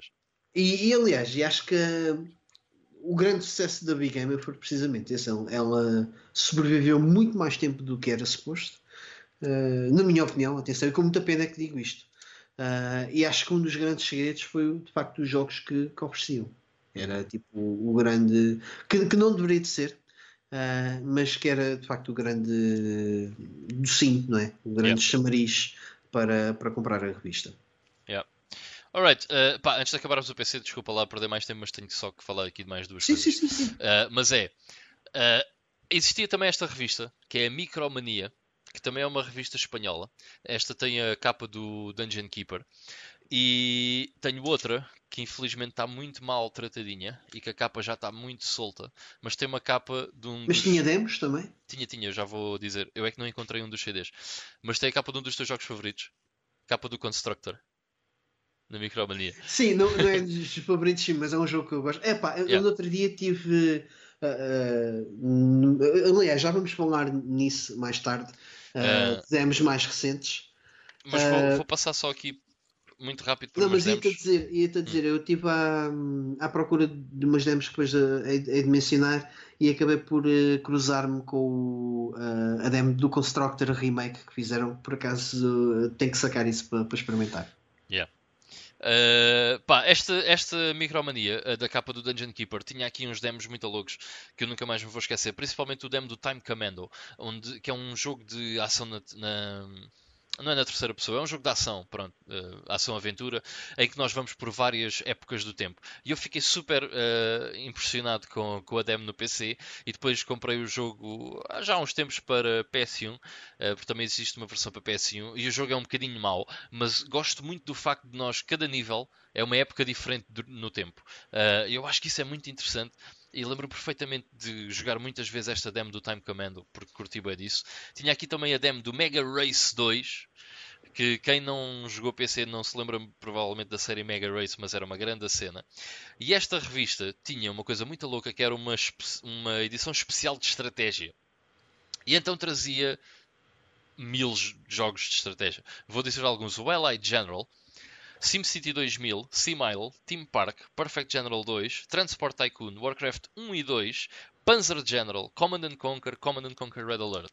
Só alguns dos demos que estavam aqui. Portanto, tinha aqui muita coisa boa. Estas revistas da Micromania, as- eh, os CDs eram muito fixe. A- A do, da capa do Constructor, eu por acaso encontrei o CD que está aqui, que é este. E isto trazia uma data de cenas. Este trazia a demo do Curse of Monkey Island, que eu lembro-me perfeitamente.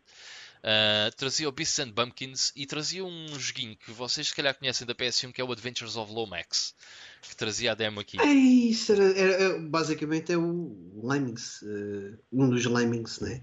O Adventures of Lomax é um platformer 2D. Sei, sei, mas é, é ou seja, é um personagem dos Lemmings. Dos Lemmings, sim. Uh, trazia aqui a demo do Shadows of the Empire do Jedi Knight e do X-Wing vs TIE Fighter. Porquê? Porque era um especial da LucasArts. uh, trazia também do Pandemónio, que foi a primeira vez que eu tive contato com o Pandemónio, e do Test Drive 4, que eu só tinha o Test Drive 2 no DOS quando era puto. Portanto, estas revistas traziam muita coisa fixe, uh, os CDs, principalmente esta da capa do Dungeon Keeper, trazia coisas muito loucas. A, a, a Espanha sempre foi muito forte uh, na sua imprensa, ok? Tu tinhas imprensa especializada para tudo e para mais alguma coisa.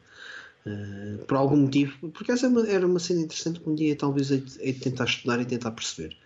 Uh... porque ainda hoje, tu ainda hoje tens a Hobby Consolas, ainda é ativa.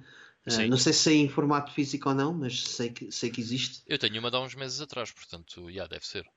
Uh, mas até me lembro de, e só mesmo para acabar aqui muito rápido, mesmo em termos de, ai, como é que se chamava? As boxes. Uh, hoje em dia temos as boxes com os, uh, os canais satélite e tudo mais.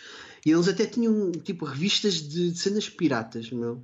Eu, eu, eu, quando vi isso pela primeira vez, porque eu tenho os primos, primos que vivem em Espanha, eu fiquei chocado. Tipo, como é que permitem haver uma revista com cenas piratas? Estás a perceber? Hum. Tipo, com umas, uns cards, uns chips, né? Que eles inseriam nas boxes que era para aceder a canais piratas. Tipo, de forma pirata, aliás. Yeah, tipo, era um uma... marado, yeah. What? Espanha é um mundo completamente uh, à parte. Uh, aliás, e nós uh, acabámos por consumir muita um, imprensa espanhola relacionada com videojogos. Um, enfim, Big Gamer, uma das primeiras. Ainda tenho aqui o CDzinho das demos. Uh, trazia aqui uma demo muito importante para mim, que era do Faraó e a do Soul River, do Legacy of Kain Soul River. E por acaso estou a ver aqui outra demo que eu não me lembrava que tinha, mas que é um jogo fenomenal e que as pessoas não conhecem, que é o Gorky 17. Este jogo, Gorky 17, é muito bom eu tenho a versão depois original disto. E para finalizar, OK CD Gamer, não encontrei esta revista, é uma revista também espanhola. Estou a mostrar isto porque principalmente tinha o demo do Wipeout 2097 que eu joguei no PC e do Need for Speed 2. Esta demo do Need for Speed 2 eu joguei imenso até ter o jogo original muitos anos mais tarde, porque não tinha outra coisa. Tinha, tinha o Need for Speed 1 no PC e só tinha a demo do 2. Curtia bué do Need for Speed 2 da demo que aqui existia. O Wipeout 2097 corria bué da mal no meu PC. Era preciso um PC muito mais potente do que o meu. Enfim, para finalizar, um, yeah, o PC acabou por ser, uh, para mim, o mais importante em termos de um, uh, demos. Porque foi neste tipo de revistas que eu, durante a segunda parte dos anos 90, fui buscar muitas das coisas que eu joguei uh, no PC. Uh, só demos, muitas das vezes, outras vezes depois conseguia encontrar os jogos completos e tinha muitos CDs copiados com vários jogos completos, o que era a melhor cena. Bem, uh, então falámos aqui de, de PS1, de PC. Uh, acho que é, é, justo dizer que é ali a partir dos 2000 e qualquer coisas que, que a cena começa a ficar um bocadinho diferente eh, em termos de demos. Uh, se até então uh, tínhamos conteúdo bem variado e vimos uma evolução bem interessante com os CD-ROMs para, para as demos, eu acho que o mesmo não se pode dizer que os DVD-ROMs, talvez com exceção do PC por causa dos jogos que acabavam por oferecer o jogo, tinham o DVD duplo, que era fixe, mas nas Sim. consolas já foi um bocadinho diferente na, na, revista da, oficial da PS2, que tinha, era a que tinha as demos jogáveis, uh, não tinhas assim tantas demos no em regra geral, ok? Tantas demos jogáveis. Eu acho que isso também pode ser explicado por uma questão de espaço, diria eu, uh, e, e, de execução. Um, e talvez por esse mesmo motivo é que eu nessa fase acabei por uh, tornar-me um leitor uh, mais assíduo da PSM 2 que oferecia 3 horas e tal de conteúdos de, de vídeo. Em vídeo, uh, yeah. É, e para mim sempre foi muito melhor. Também é assim, acaba por apanhar uma fase uh, da minha adolescência, né? Uh, ali nos meus 14 anos, em que acabava por já se calhar ter interesse noutro tipo de conteúdo. Uh, e apesar do acesso aos jogos ser altamente restrito, porque em termos financeiros era muito complicado, Mas mesmo a PS2 as, as não tinha porno. Diz? A PSM2 não tinha porno. Porno? Hum. Já estavas tinha. interessado no tipo de conteúdo? Não, mas tinha, tinha ali, tinhas ali uns vídeos que. Ah, os próprios videoclipes também era. Estou a gostar. um, e, e acabava por ter uh, interesse, se calhar, em ter mais conteúdo diversificado para ver mais tipos de jogos e se calhar através do vídeo se calhar já tinha uma percepção melhor de, do que é que poderia uh, esperar um, e daí ter optado pela, pelas demos da, da, PSM, da PSM2. O sendo interessante nos DVDs da PSM2, mais tarde, é que viria, já depois da PSP ter saído, vinha com conteúdo para ser. Eh, já não me lembro era de que forma é que era feito. Um, mas havia conteúdo tipo wallpapers e conteúdo de, para a PS2, para a PSP, aliás, para ser descarregado para, para uma PSP, um, que era uma cena fixe. Não sei se era através do computador, porque aquilo dava para ligares a PSP ao computador e se calhar era através de que, a que PSP dava já para fazer muita coisa, porque podia ser ligado ao computador, pá, dava para fazer muita coisa na PSP. Aliás, Aliás acho que é, é, através da PSP que chegas ao menu e a, se calhar à, à forma de navegação da PS3. Sim, sim, sim, sim. Essa é do Cross. Da Cross. Yeah. Um, e o próprio menu também. Sim, não, a PSP já era um animal diferente nesse aspecto. Principalmente por causa da emulação, a PSP já levava emulação, era completamente diferente. E tu chegaste a, a consumir uh, os demos ou DVDs de, na altura da PS2? Não, a cena é essa. Um, eu, na altura da PS2, acho que o que acontece é que eu deixei de ter necessidade de ter demos. Porquê? Porque na altura da PS2 já existia cá em casa uma coisa que se chamava internet, certo? E tipo, eu quero um jogo, vou sacá-lo. e depois é, acabaram por ripar os próprios jogos para o... Yeah. Yeah. Para, mesmo, por exemplo, obviamente que havia coisas que estavam na PS2 que, uh, que não estavam no PC, né? ainda por cima nessa altura, acho que é a parte, a partir daí até à, altura mais pá, 2012, 2012 não, mas 2014, 2015 acaba por ser o, o pior, a, a, pior época do, do PC, porque as consolas eram muito populares e o PC como tem uma arquitetura própria, mas havia muita pirataria, não havia muitos jogos a serem vendidos no PC, acaba por começar a haver menos jogos a serem produzidos para PC. Há sempre muita coisa boa, mas, mas menos. Sim, ainda não uh, havia. Se, eu só vi o Steam, era uma fase muito, muito o Steam inicial. aparece em 2012, se eu não estou enganado. Uh, não, desculpa, 2012. 2000 e... Pff, a gente vê já, peraí. Não me lembro. Uh, mas eu até posso ver quando é que apareceu o Steam uh, a primeira vez. Mas foi na altura do Counter-Strike 1.6, deve ter sido em 2003. Sim, não, mas estou a dizer o Steam como conhecemos hoje. Pois a cena é okay? essa, é que o Steam como era antigamente não é o Steam de agora, era uma coisa completamente diferente. Uh, o Steam servia como uma plataforma para nós podermos jogar CS na altura. Era, quando o Steam aparece, basicamente era isso, não tinha mais nada. Não, o que eu quero dizer, eh, ou seja, basicamente a minha mensagem é: o Steam ajudou muito a, a mudar o panorama e a forma de jogar no PC. Okay. Sim, sim, completamente. Até pela e o próprio investimento de, de, de, produção para jogos para PC. Olha, o Steam aparece uh, no dia 11 de setembro de 2003. É quando o Steam é lançado. Portanto, nessa altura ainda não. O Steam, lá está, só começa a ser mais relevante e começa a trazer um bocado o PC Gaming para, para cima, se calhar a partir de 2012, uh, ah, por aí, em que se começa mesmo a sentir uma, uma grande diferença.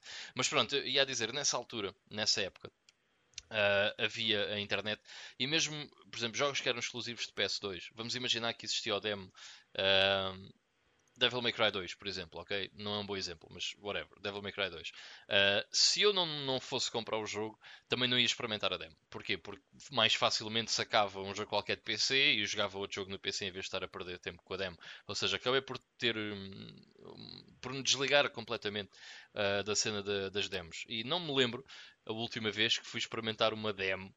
Uh, Aliás, lembro-me por acaso foi com o Final Fantasy VII Remake, mas pronto, isso é outra coisa. Mas é, é, é, raríssimo já esse, essa cena. E acho que foi um bocado por aí, nessa altura, deixei de ter esse contacto, exatamente por não ter necessidade de, de jogar demos. E basicamente foi isso. Eu acho que também deixou de haver uh, um, um desinvestimento uh, na, na, produção das demos, porque vamos, vamos, a ver o que é que era a demo, uh, o que é que representava a demo em si. A demo era, a, a tua, era teres o teu produto numa montra gigantesca. Okay? E numa montra que era única. Tipo, não havia internet, não havia forma de tu divulgares o teu jogo.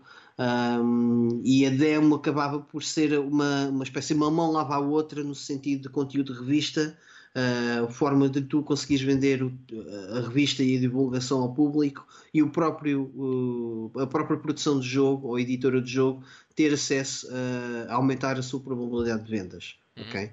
Uh, e isso acabou por, uh, por, por, se traduzir numa época muito especial, eu acho que uh, extremamente importante no crescimento da indústria dos videojogos, que depois viria a ser transformada e substituída muito pelos padrões que hoje em dia acabamos por ter, por ter ok? Devido à internet.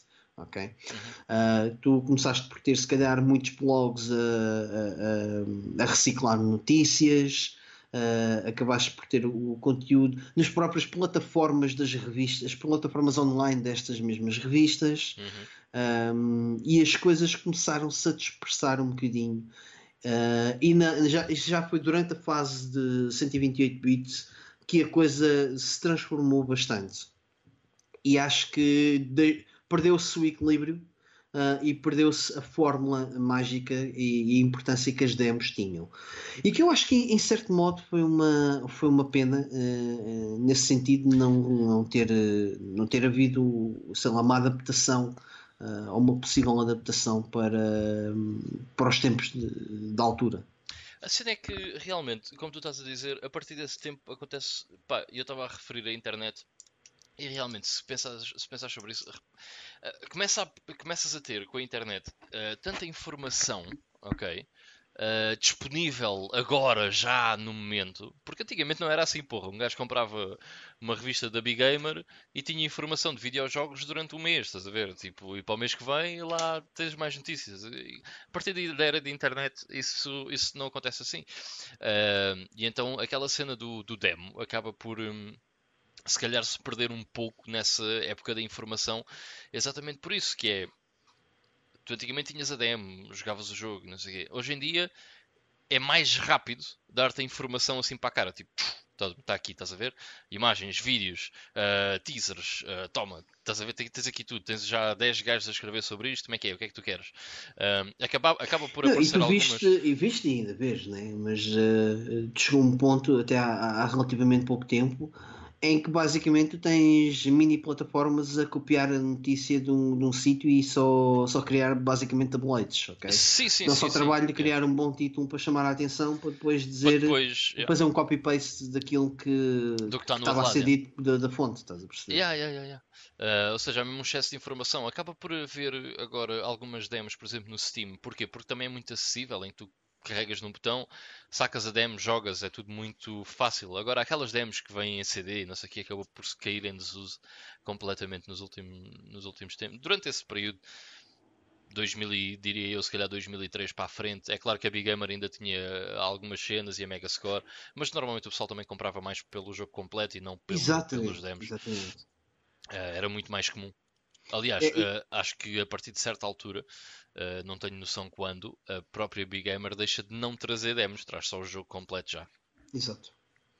Um, e a dizer até, um, isso depois levou a outros problemas que foi a, a própria, ou seja, a informação estava demasiado dispersa E, e, aquilo que tu tinhas, o efeito que tu tinhas com os demos, em que tu tinhas o acesso, ainda que vá, limitado a, àquilo, mas tinhas o, algo palpável e conseguias perceber exatamente o que é que era o produto que estava a ser desenvolvido pela, pelas produtoras, né?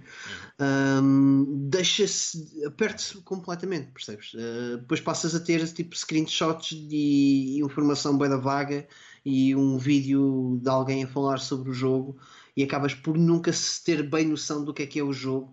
Uh, no entanto, ele está ali disponível na internet, estás a perceber? Uh, e isso acontece com mil jogos ao mesmo tempo e sinceramente muita coisa acaba depois por se perder ao longo do, do, do tempo. Uh, yeah. Aliás, e depois há outro, outra cena interessante que é, que é, que é aí que, depois que eu queria chegar, que é agora à atualidade.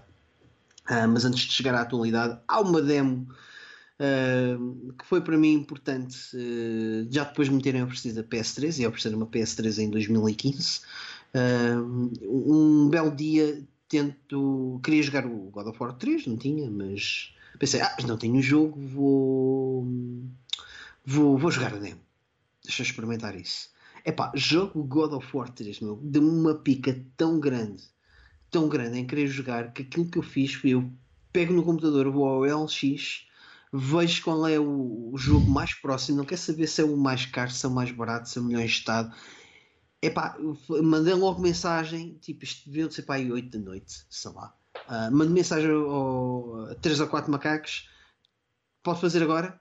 É, o primeiro a me responder, tipo, basei, fui a, na altura morava em Pai Pires, fui para a Mora, logo, era, era relativamente perto, comprar o jogo e, e começar logo a jogar.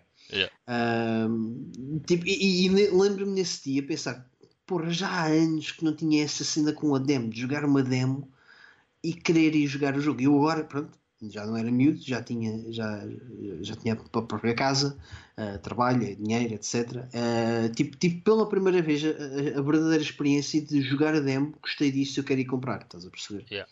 Yeah. Coisa que, que, a gente não tinha na nossa altura.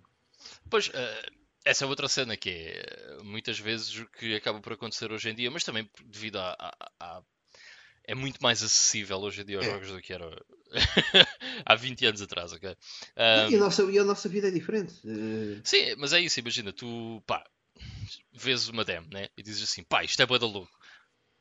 Vais e compras. Estás a ver? Não há aquela cena de Oh mãe, olha lá, já vem, oh mãe.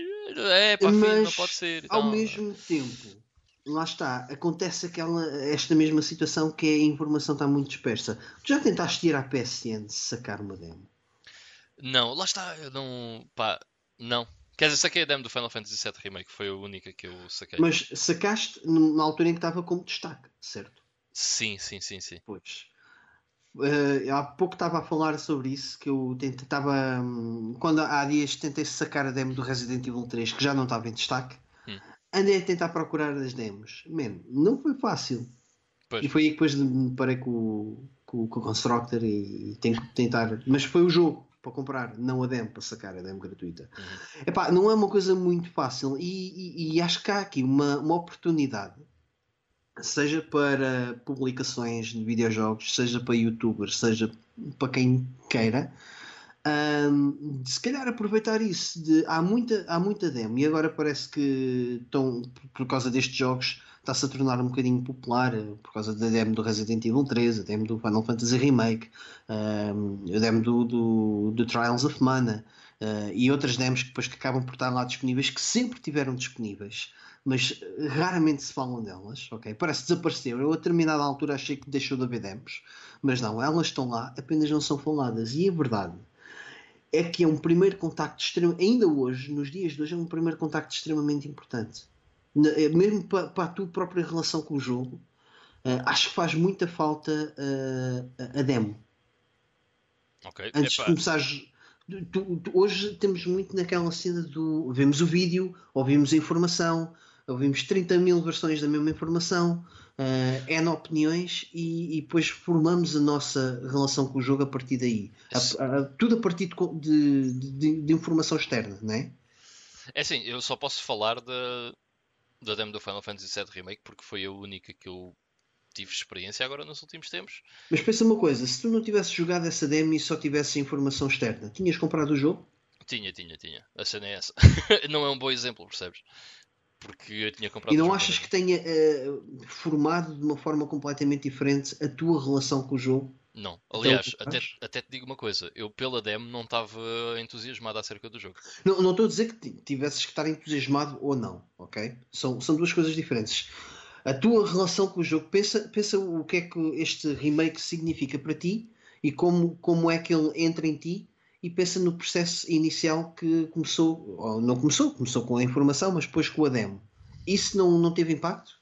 Não moldou nada? É pá, sinceramente, acho que não, não. Acho que A mim, a Mas mim, é um mau exemplo, percebes? É um mau exemplo. a mim molda. A mim, sinceramente, eu estou se calhar mais perto de comprar o, o Resident Evil 3 Remake do que o Resident Evil 2 Remake, porque joguei a demo. Certo. Certo. Entendes? Eu acho que é importante. Ah, e a cena de. E a verdade é que tu não ouves, ou pelo menos eu, ah, não ouço dentro do, do, do grupo de pessoas com quem, com quem vou falando, ah, pessoal a dizer: é pá, joguei a demo, ou saquei a demo, estou agora a jogar a demo. Tipo, a cena da demo nos dias de hoje parece que não tem relevância qualquer, praticamente nenhuma. E, e eu acho que não, não, não, é, não é por aí. Eu acho que ainda tem, tem relevância, apenas não está. é um bocado estúpido dizer isso, não é popularizado. Alright, epá, lá está.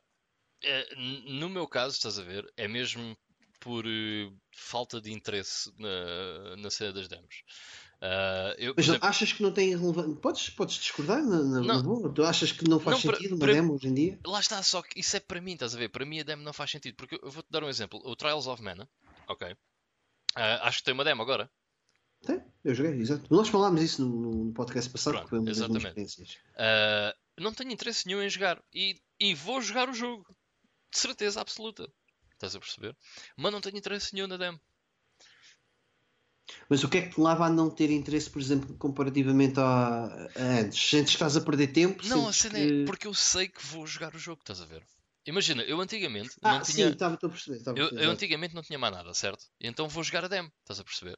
Mas hoje em dia, para, além, para, para já tenho muita coisa para jogar, certo? E depois, eu sei que vou jogar o jogo. Portanto, eu não quero jogar a demo. Não, não tenho interesse, estás a perceber? Então, e que demos existem disponíveis?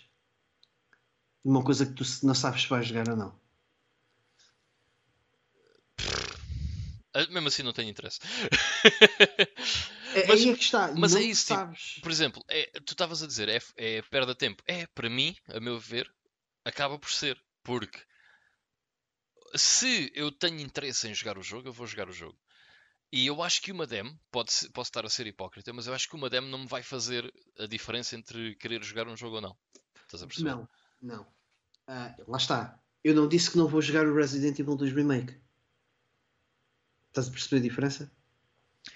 Sim, mas eu se O de jogasse. jogares a demo pode fazer a diferença de ok, se calhar só ia jogar isto daqui a um ano, se calhar assim que puder vou comprar o jogo. Pois, mas essa é outra cena que é. É raro, mas raríssimo mesmo. ah, bué.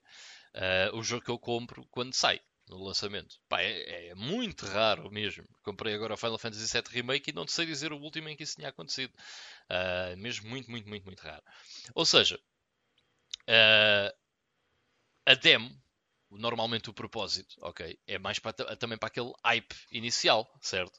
De antes do jogo sair, veres o jogo e tal, decidir se queres comprar, não sei o que, não sei Epá, eu acho que é tão simples e tão direto quanto epá, deixa-me experimentar a ver se curto disso, a ver se isto me parece tão interessante quanto quando estavam a falar ou, Yeah, a, ou, se, é, ou se corresponde à expectativa ou não. a cena é que imagina, quando eu compro um jogo, provavelmente o máximo que eu dou por um jogo assim de, geração corrente acaba, acaba por ser o quê? 25 ou 30 euros e a maior parte das coisas é tipo 10, 15 euros.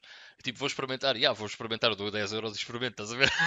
um bocado por aí e tenho o Sim, jogo. mas isso não vai acontecer com, com um jogo tipo que está disponível para as demos, que, ainda, ou que ainda está por ser lançado. Mas aí é que está a cena, é que é raríssimo eu ser esse gajo que vai atrás dessas releases novas, estás a ver? Porque eu, acho que a demo acaba para mim por ter espaço, porque para já são. é- é- é- Estavas a dizer que é perda de tempo, mas perdes o quê? 15 minutos numa demo. Pá, por exemplo, a demo, a demo do Dragon Quest 11 dizem que é para aí 2 horas, meu. Man, mas tu não precisas de jogar as duas horas, aí é que está. Percebes? Ah, tá bem, mas o gajo fica sempre a ver Olha, já agora, uma cena fixe, não sei se acontece com o Dragon Quest ou não, mas uh, com, com, o Trials of Mana, uh, tu podes gravar no processo da demo. Sim. Um, podes chegar ao fim da demo, gravar. Quando comprares o jogo, continuas o jogo a partir desse momento. Yeah, yeah, yeah. Isso é bem da fixe, yeah. Isso por acaso é engraçado. Isso é bem da uh, É bom perfeitamente. Uh, Mas eu, sinceramente acho que hoje em dia as coisas também não têm tanta relevância porque também não há quem as, as divulgue devidamente. E eu acho que eu, eu, para mim eu senti isso quando joguei as, as, estas demos, o Final Fantasy VII, o Resident Evil 3, o Trials of Mana.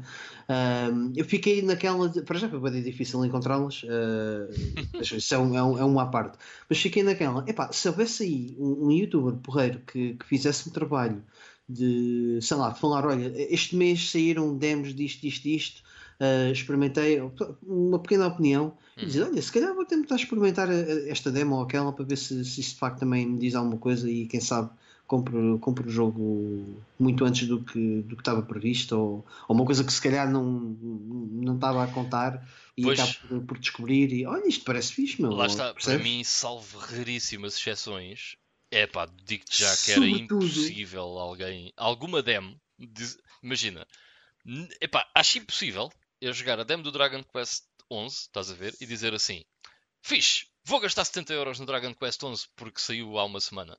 Não ia acontecer. Não, mas uh, se calhar pensavas, ok, vou estar com atenção ao, ao, preço disto, quando baixar de preço vou comprar. Ah, não, isso sim, mas isso não era preciso a demo, isso já é certo. Percebes? Mas a, a, eu, eu, sinceramente, a demo tem que, ter, tem que ter algum impacto. Nem que seja um negativo, percebes? É, não, não, se calhar não vale a pena. Mas lá está, eu não estou a discutir se a demo tem, tem impacto. Eu estou a dizer que para mim, ok, entender, não sim. tenho. Uh, não há um porquê de, de demos, estás a ver? Agora eu percebo. E se fosse para os jogos indie? Como assim? Então, jogos indie? Qual é o último jogo indie que saiu? Ou que vai sair? Sei lá, saem para aí 500 todos os dias. Estás a ver? Mas se calhar havendo demos uh, que, que, ajudem a divulgar esse próprio trabalho uh, e alguém que, que faça o, o, devido trabalho de divulgar também essas mesmas demos. Aqui a diferença está entre, e é, é aí que, onde eu quero chegar. A importância da demo é o contacto pessoal da interação com o jogo, entre ti e o jogo, em vez de ser o contacto com o intermediário por meio, dizer este jogo é fixe, olha para as imagens ou olha para não sei o quê. Sim, sim, eu percebo isso. E, e eu acho que isso ah. em 2020 é relevante e é importante. Isso... E tenho pena que se calhar não se trabalhe um bocado isso. Há uma coisa eh, num jogo que eu falei eh, aqui no episódio passado, que é o Gothic, em que é assim: tu vais ver a opinião de terceiros e toda a gente diz este jogo é uma grande merda. Pá, ah, e, e se calhar coisa, se tiveres. Desculpa, tu jogaste a demo do Final Fantasy VII Remake? Uh, joguei, joguei. Yeah, Porquê joguei. que jogaste a demo? Tinha curiosidade para saber como é que estava o sistema de combate. Estás a ver? Yeah. É importante. Mas não foi isso que me fez comprar o jogo, estás a perceber? mas, mas, mas, foste, jogar, mas foste buscar a demo. Achas que seria melhor com ou sem demo? Acho que tanto faz, meu. não, acho Honestamente. Que, juro-te que acho mesmo. Não, acho que não fazia diferença. Foi zero valor acrescentado? Acho que sim, meu. Yeah. Aliás, até te digo uma cena. Eu com a demo estava boé. Uh, Estás a ver? Uh, e não foi de toda a demo que me fez comprar o jogo, não. Não foi. Eu não estou a dizer que as demos são os responsáveis por. são, são responsáveis por poder uh, ter valor acrescentado. É, mas, Sempre. Mas não, mim... não é o caso. Não é o caso. Okay. Sinceramente não é o caso. Eu percebo que para algumas pessoas é, mas é pá, sinceramente para mim não. Hoje em dia não vejo, não vejo utilidade nas demos. Uh, Lembro-me de, na altura da PS3, ao início, ainda sacar umas demos da PSN. Uh, ah, tipo, daqui, ainda logo muito no início. Uh, e de naquela de experimentar, a ver quais é que são os melhores jogos e tal, para, para comprar este ou aquele. Mas depois disso. Sim, não, é. Eu, eu, também, eu também não. Hoje, nos dias de hoje, eu acho que não é. Como antigamente que correu o, demo, o CD demos todo, ok? Não, yeah. Hoje também não era menino para pegar e correr as demos todas mas uh, acho que para mim agradecia se houvesse alguém que, que o fizesse, ok?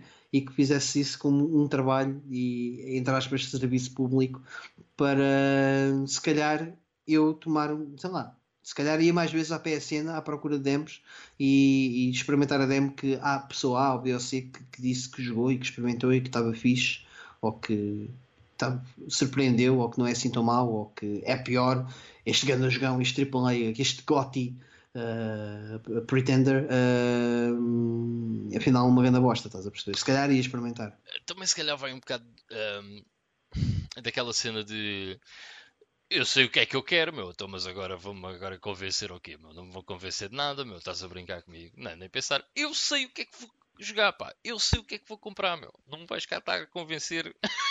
estás a perceber? Mas tu és constantemente inundado com isso, portanto. É, é, é.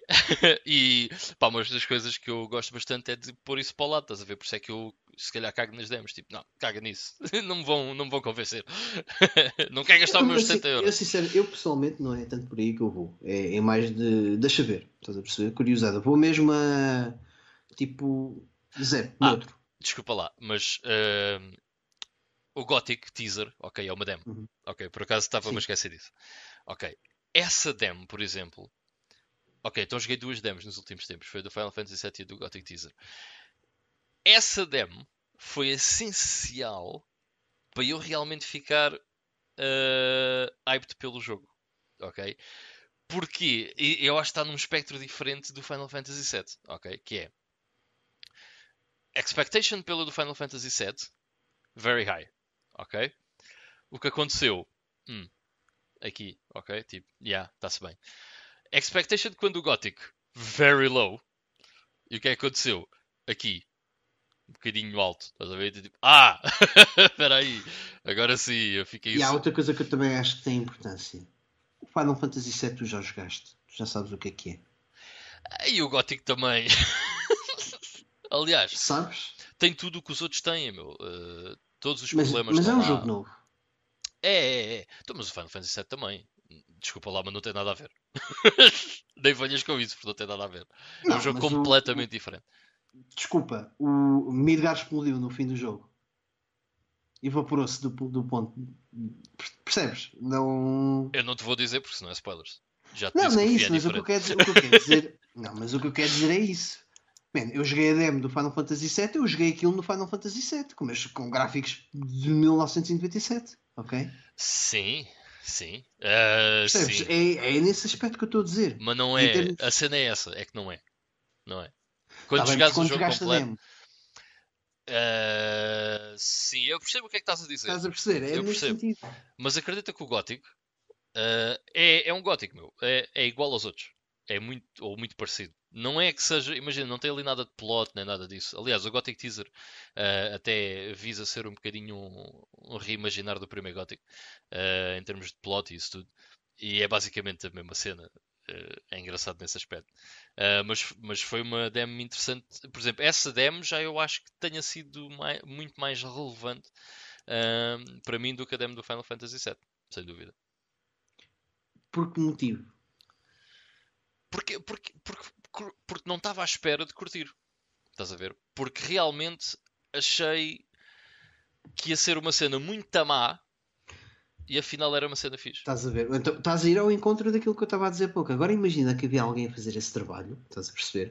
Tu foste por iniciativa própria jogar a demo porque é uma coisa que diz uh, pessoalmente, né? diz-te alguma coisa, chama por ti. Uh, mas alguém que fizesse esse trabalho e, e dissesse o mesmo de outras demos, de outros jogos que eventualmente não dissessem logo nada a ti, mas é pá, que mexiam ali qualquer coisinha, estás a perceber? Eu acho que isto, basicamente o que eu quero dizer é qual a importância das demos também nos dias de hoje, o que é que pode ser trabalhado, o que é que no, no meu entender está a falhar e, e, está a ser mal aproveitado. É mais é este o, o, o sumo daqui que eu quero extrair é esse.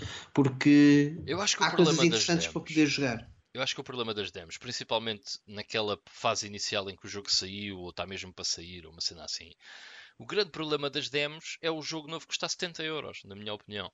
É o grande problema, porque eu não o vou comprar. mas, mas há quem o compre, mas, mas sempre foi assim. A verdade é essa. Já, yeah, sempre foi. Mas lá está. Quando nós éramos putos, a carteira era diferente, era uma carteira diferente. Por, por, exemplo, a minha carteira da minha mãe era uma carteira assim maior, né? Boeda grande, com tudo lá dentro. Né? E quando o dinheiro saía de lá, não me saía do bolso a mim, estás a ver? Portanto, era uma coisa diferente. Ou seja, tinha um impacto diferente. uh, a carteira que era utilizada. O que eu quero dizer com isto é tão simples quanto. Uh, dar um exemplo muito simples. Se aparecer um anúncio de um carro novo na televisão, I don't give a fuck. Se aparecer publicidade de uma merda qualquer, I don't give a fuck. Eu não sou esse gajo, nunca hei de ser, e acho que isso é uma cena fixe. E com as demos é igual, tipo, uma demo não me há de fazer comprar uma cena. Se, normalmente, uma cena onde eu gasto dinheiro, e que é o caso do Final Fantasy VII Remake, que é, eu já tenho interesse naquilo, eu vou gastar dinheiro naquilo, está-se bem. Mas a demo se me vai fazer gastar dinheiro, não, não vai. No caso do Final mas Fantasy VII... Mas acabaste por gastar, a verdade foi essa. Acabei por gastar, porque era o jogo que era. Mas no caso do Final Fantasy VII, se fôssemos só pela demo, eu não tinha gasto dinheiro. Tu com o Death Stranding não deste o full, o full price, pois não? Full... Não, foi quase, não. mas não foi, não foi full price, yeah. Yeah. Eu não joguei nenhuma demo. não, por acaso nem havia. Não, acho que não, yeah. acho que não. Mas a cena é essa, tipo, mesmo que houvesse, estás a ver? Eu provavelmente não tinha ido jogar porque não mas, queria mas saber. compraste, estás a ver? Comprei, mas se houvesse demo, não tinha ido jogar, mais provável. Eu do, do Death Stranding também talvez não, porque queria ser uh, completamente surpreendido. Pois queria ter a é mesma experiência Day One. Pois os demos têm Porque eu aí- spoilers, não sei o quê. não- Nem é tanto por aí, ok? Uh, tem Eu quero pegar no jogo, jogos. eu quero pegar no jogo, jogar o jogo até onde eu quiser, estás a ver? E ter essa experiência daquele jogo que aquele jogo Eu, oferece. eu entendo o que estás a dizer, atenção, e também eh, acabo por entrar nessa mesma linha. Por exemplo, se me disseres, olha, vai sair a demo do Ghost of Tsushima, epá, talvez, mas se calhar não, ok? Porque eu quero ser surpreendido por esse jogo, porque é um jogo que me cativou desde que eu vi da primeira vez o trailer na E3 e Yeah. portanto quero ser surpreendido e vai ser um, um jogo que eu vou comprar day one. Da, da mesma forma que vai acontecer com o mesmo com o Cyberpunk, porque apesar de não ter jogado nenhum do Witcher, e nem é por aí que eu estou uh, com, com interesse do jogo, nem, nem pelo Keanu Reeves, é porque uh, todo o cenário interessa-me. Um, e o mesmo vai acontecer com o The Last of Us 2. uh, mas se calhar, lá está, com o The Last of Us Parte 2, uh, se calhar já, já ia jogar uma demo, já ia querer jogar a demo para depois poder jogar o jogo, estás a perceber? Uhum. Porque acho que até é um tipo de jogo que também não me vai apresentar nada de muito novo, digo eu, porque já joguei o primeiro e há de ser mais ou menos parecido, de- Sim. ou pelo menos assim o espero. E portanto, aí sim, sou capaz de jogar uma demo. A perceber? Os outros, como são novos IPs, aí quer ser mesmo surpreendido de raiz e não vou jogar demo e vou comprar o jogo Day One. Por ok? exemplo. Já tenho esse meu compromisso comigo. Se sair em 2020. O Cyberpunk 2077 acho que era o último jogo para o qual eu queria um demo, estás a ver? Porque isso acho que era um tiro no pé, meu. Porque o Cyberpunk 2077 vai ser mesmo daqueles jogos em que eu quero sentar-me, começar a jogar o jogo e levar o jogo até ao fim, estás a ver? Sem spoilers nenhuns, sem saber o que é que acontece naquelas situações, não quer saber nem demos, nem trailers, nem nada, não quer saber de nada. Just want the fucking game. estás a ver? Porque, na verdade, para acabar e voltando um bocadinho atrás, a gente jogava muitas demos e curtimos das demos, mas a verdade é que já havia as previews e as antevisões nas revistas, nomeadamente a PlayStation, que se calhar já nos trabalhava o gostinho para querer jogar determinada demo. Já nos Pá. preparavam. Eu sou-te bem sincero. qualquer coisa boa. Em conclusão na minha cena é, eu jogava demos porque não tinha outra opção. Porque era o que eu tinha. Porque se eu tiver a opção, imagina, eu hoje não em digo dia o contrário. não Também eu. perco tempo com uma demo, prefiro Mas jogar em, o 10 jogo. demos, mas em 10 demos disponíveis, qual era a primeira que tu ias jogar? Era a que te aparecia? E depois ias andando para a direita e era o segundo e depois o terceiro? Ah, não, claro que ias primeiro àquela que mais te interessava e depois passavas Pois, para mas trás. e quem é que fazia esse trabalhinho? Não te sei dizer, meu. Se eu tivesse que. Se, se eu, se eu quisesse. Era a revista, meu. Não te, Nem, não te- nem que, olha, que se fosse os screenshots. olha que não sou assim tão a favor de ser a revista, meu. Não Era, sou. Nem que, nem, que, nem que fosse só as imagens, mesmo que não lesses nada, eram as imagens que eles lá colocavam. Pá, talvez. Por exemplo, eu lembro-me perfeitamente da revista me meter super hyped pelo Breath of Fire 4 só com uma screenshot. Porque curtiste arte, porque Porque fez-te lembrar yeah. Dragon Ball. Fez-te porque- lembrar Dragon Ball, yeah. e a anime e não sei o quê, yeah, yeah. lembro perfeitamente disso. Ah, agora, não sei de demos, quando eu era puto, eu corria os demos todos, meu. E depois repetia aqueles que gostava. Mas lá está, porque não tinha, não tinha outra opção, estás a ver? Ah, não tinha mais jogos, tinha muito poucos jogos. Sim, não, isso, demos, isso é, claro. Eu- eu- 100% de acordo. E eu acho que as demos eram muito importantes para mim nesse aspecto, estás a ver? Hoje em dia eu acho que se, para mim não são importantes. Uh, porque por simplesmente eu não tenho a cena de perder tempo com aquelas demos, porque eu tenho outras coisas para fazer. Estás a ver? E quando eu quiser, I'll play the fucking game. Então pronto, acho que ficamos por aqui. Uh, já vai um episódio um longo quanto baste, se bem que pronto, o Legend vai dividir isto por partes, acho que de facto é a melhor, é a melhor maneira de, de o pessoal ir consumindo aqui o, a nossa conversa. Yeah. Está-se bem, pessoal. Pronto, então ficamos por aqui. Uh, espero que tenham gostado desta conversa sobre demos jogáveis. Dê-nos a, nossa, a vossa, uh, dê-nos a nossa opinião lá em baixo. Dê-nos a vossa opinião aí abaixo nos comentários. Uh, espero que tenham curtido. Fiquem bem, até para a semana. Fiquem entrevidos. Um abração. Tchau, tchau. Tchau.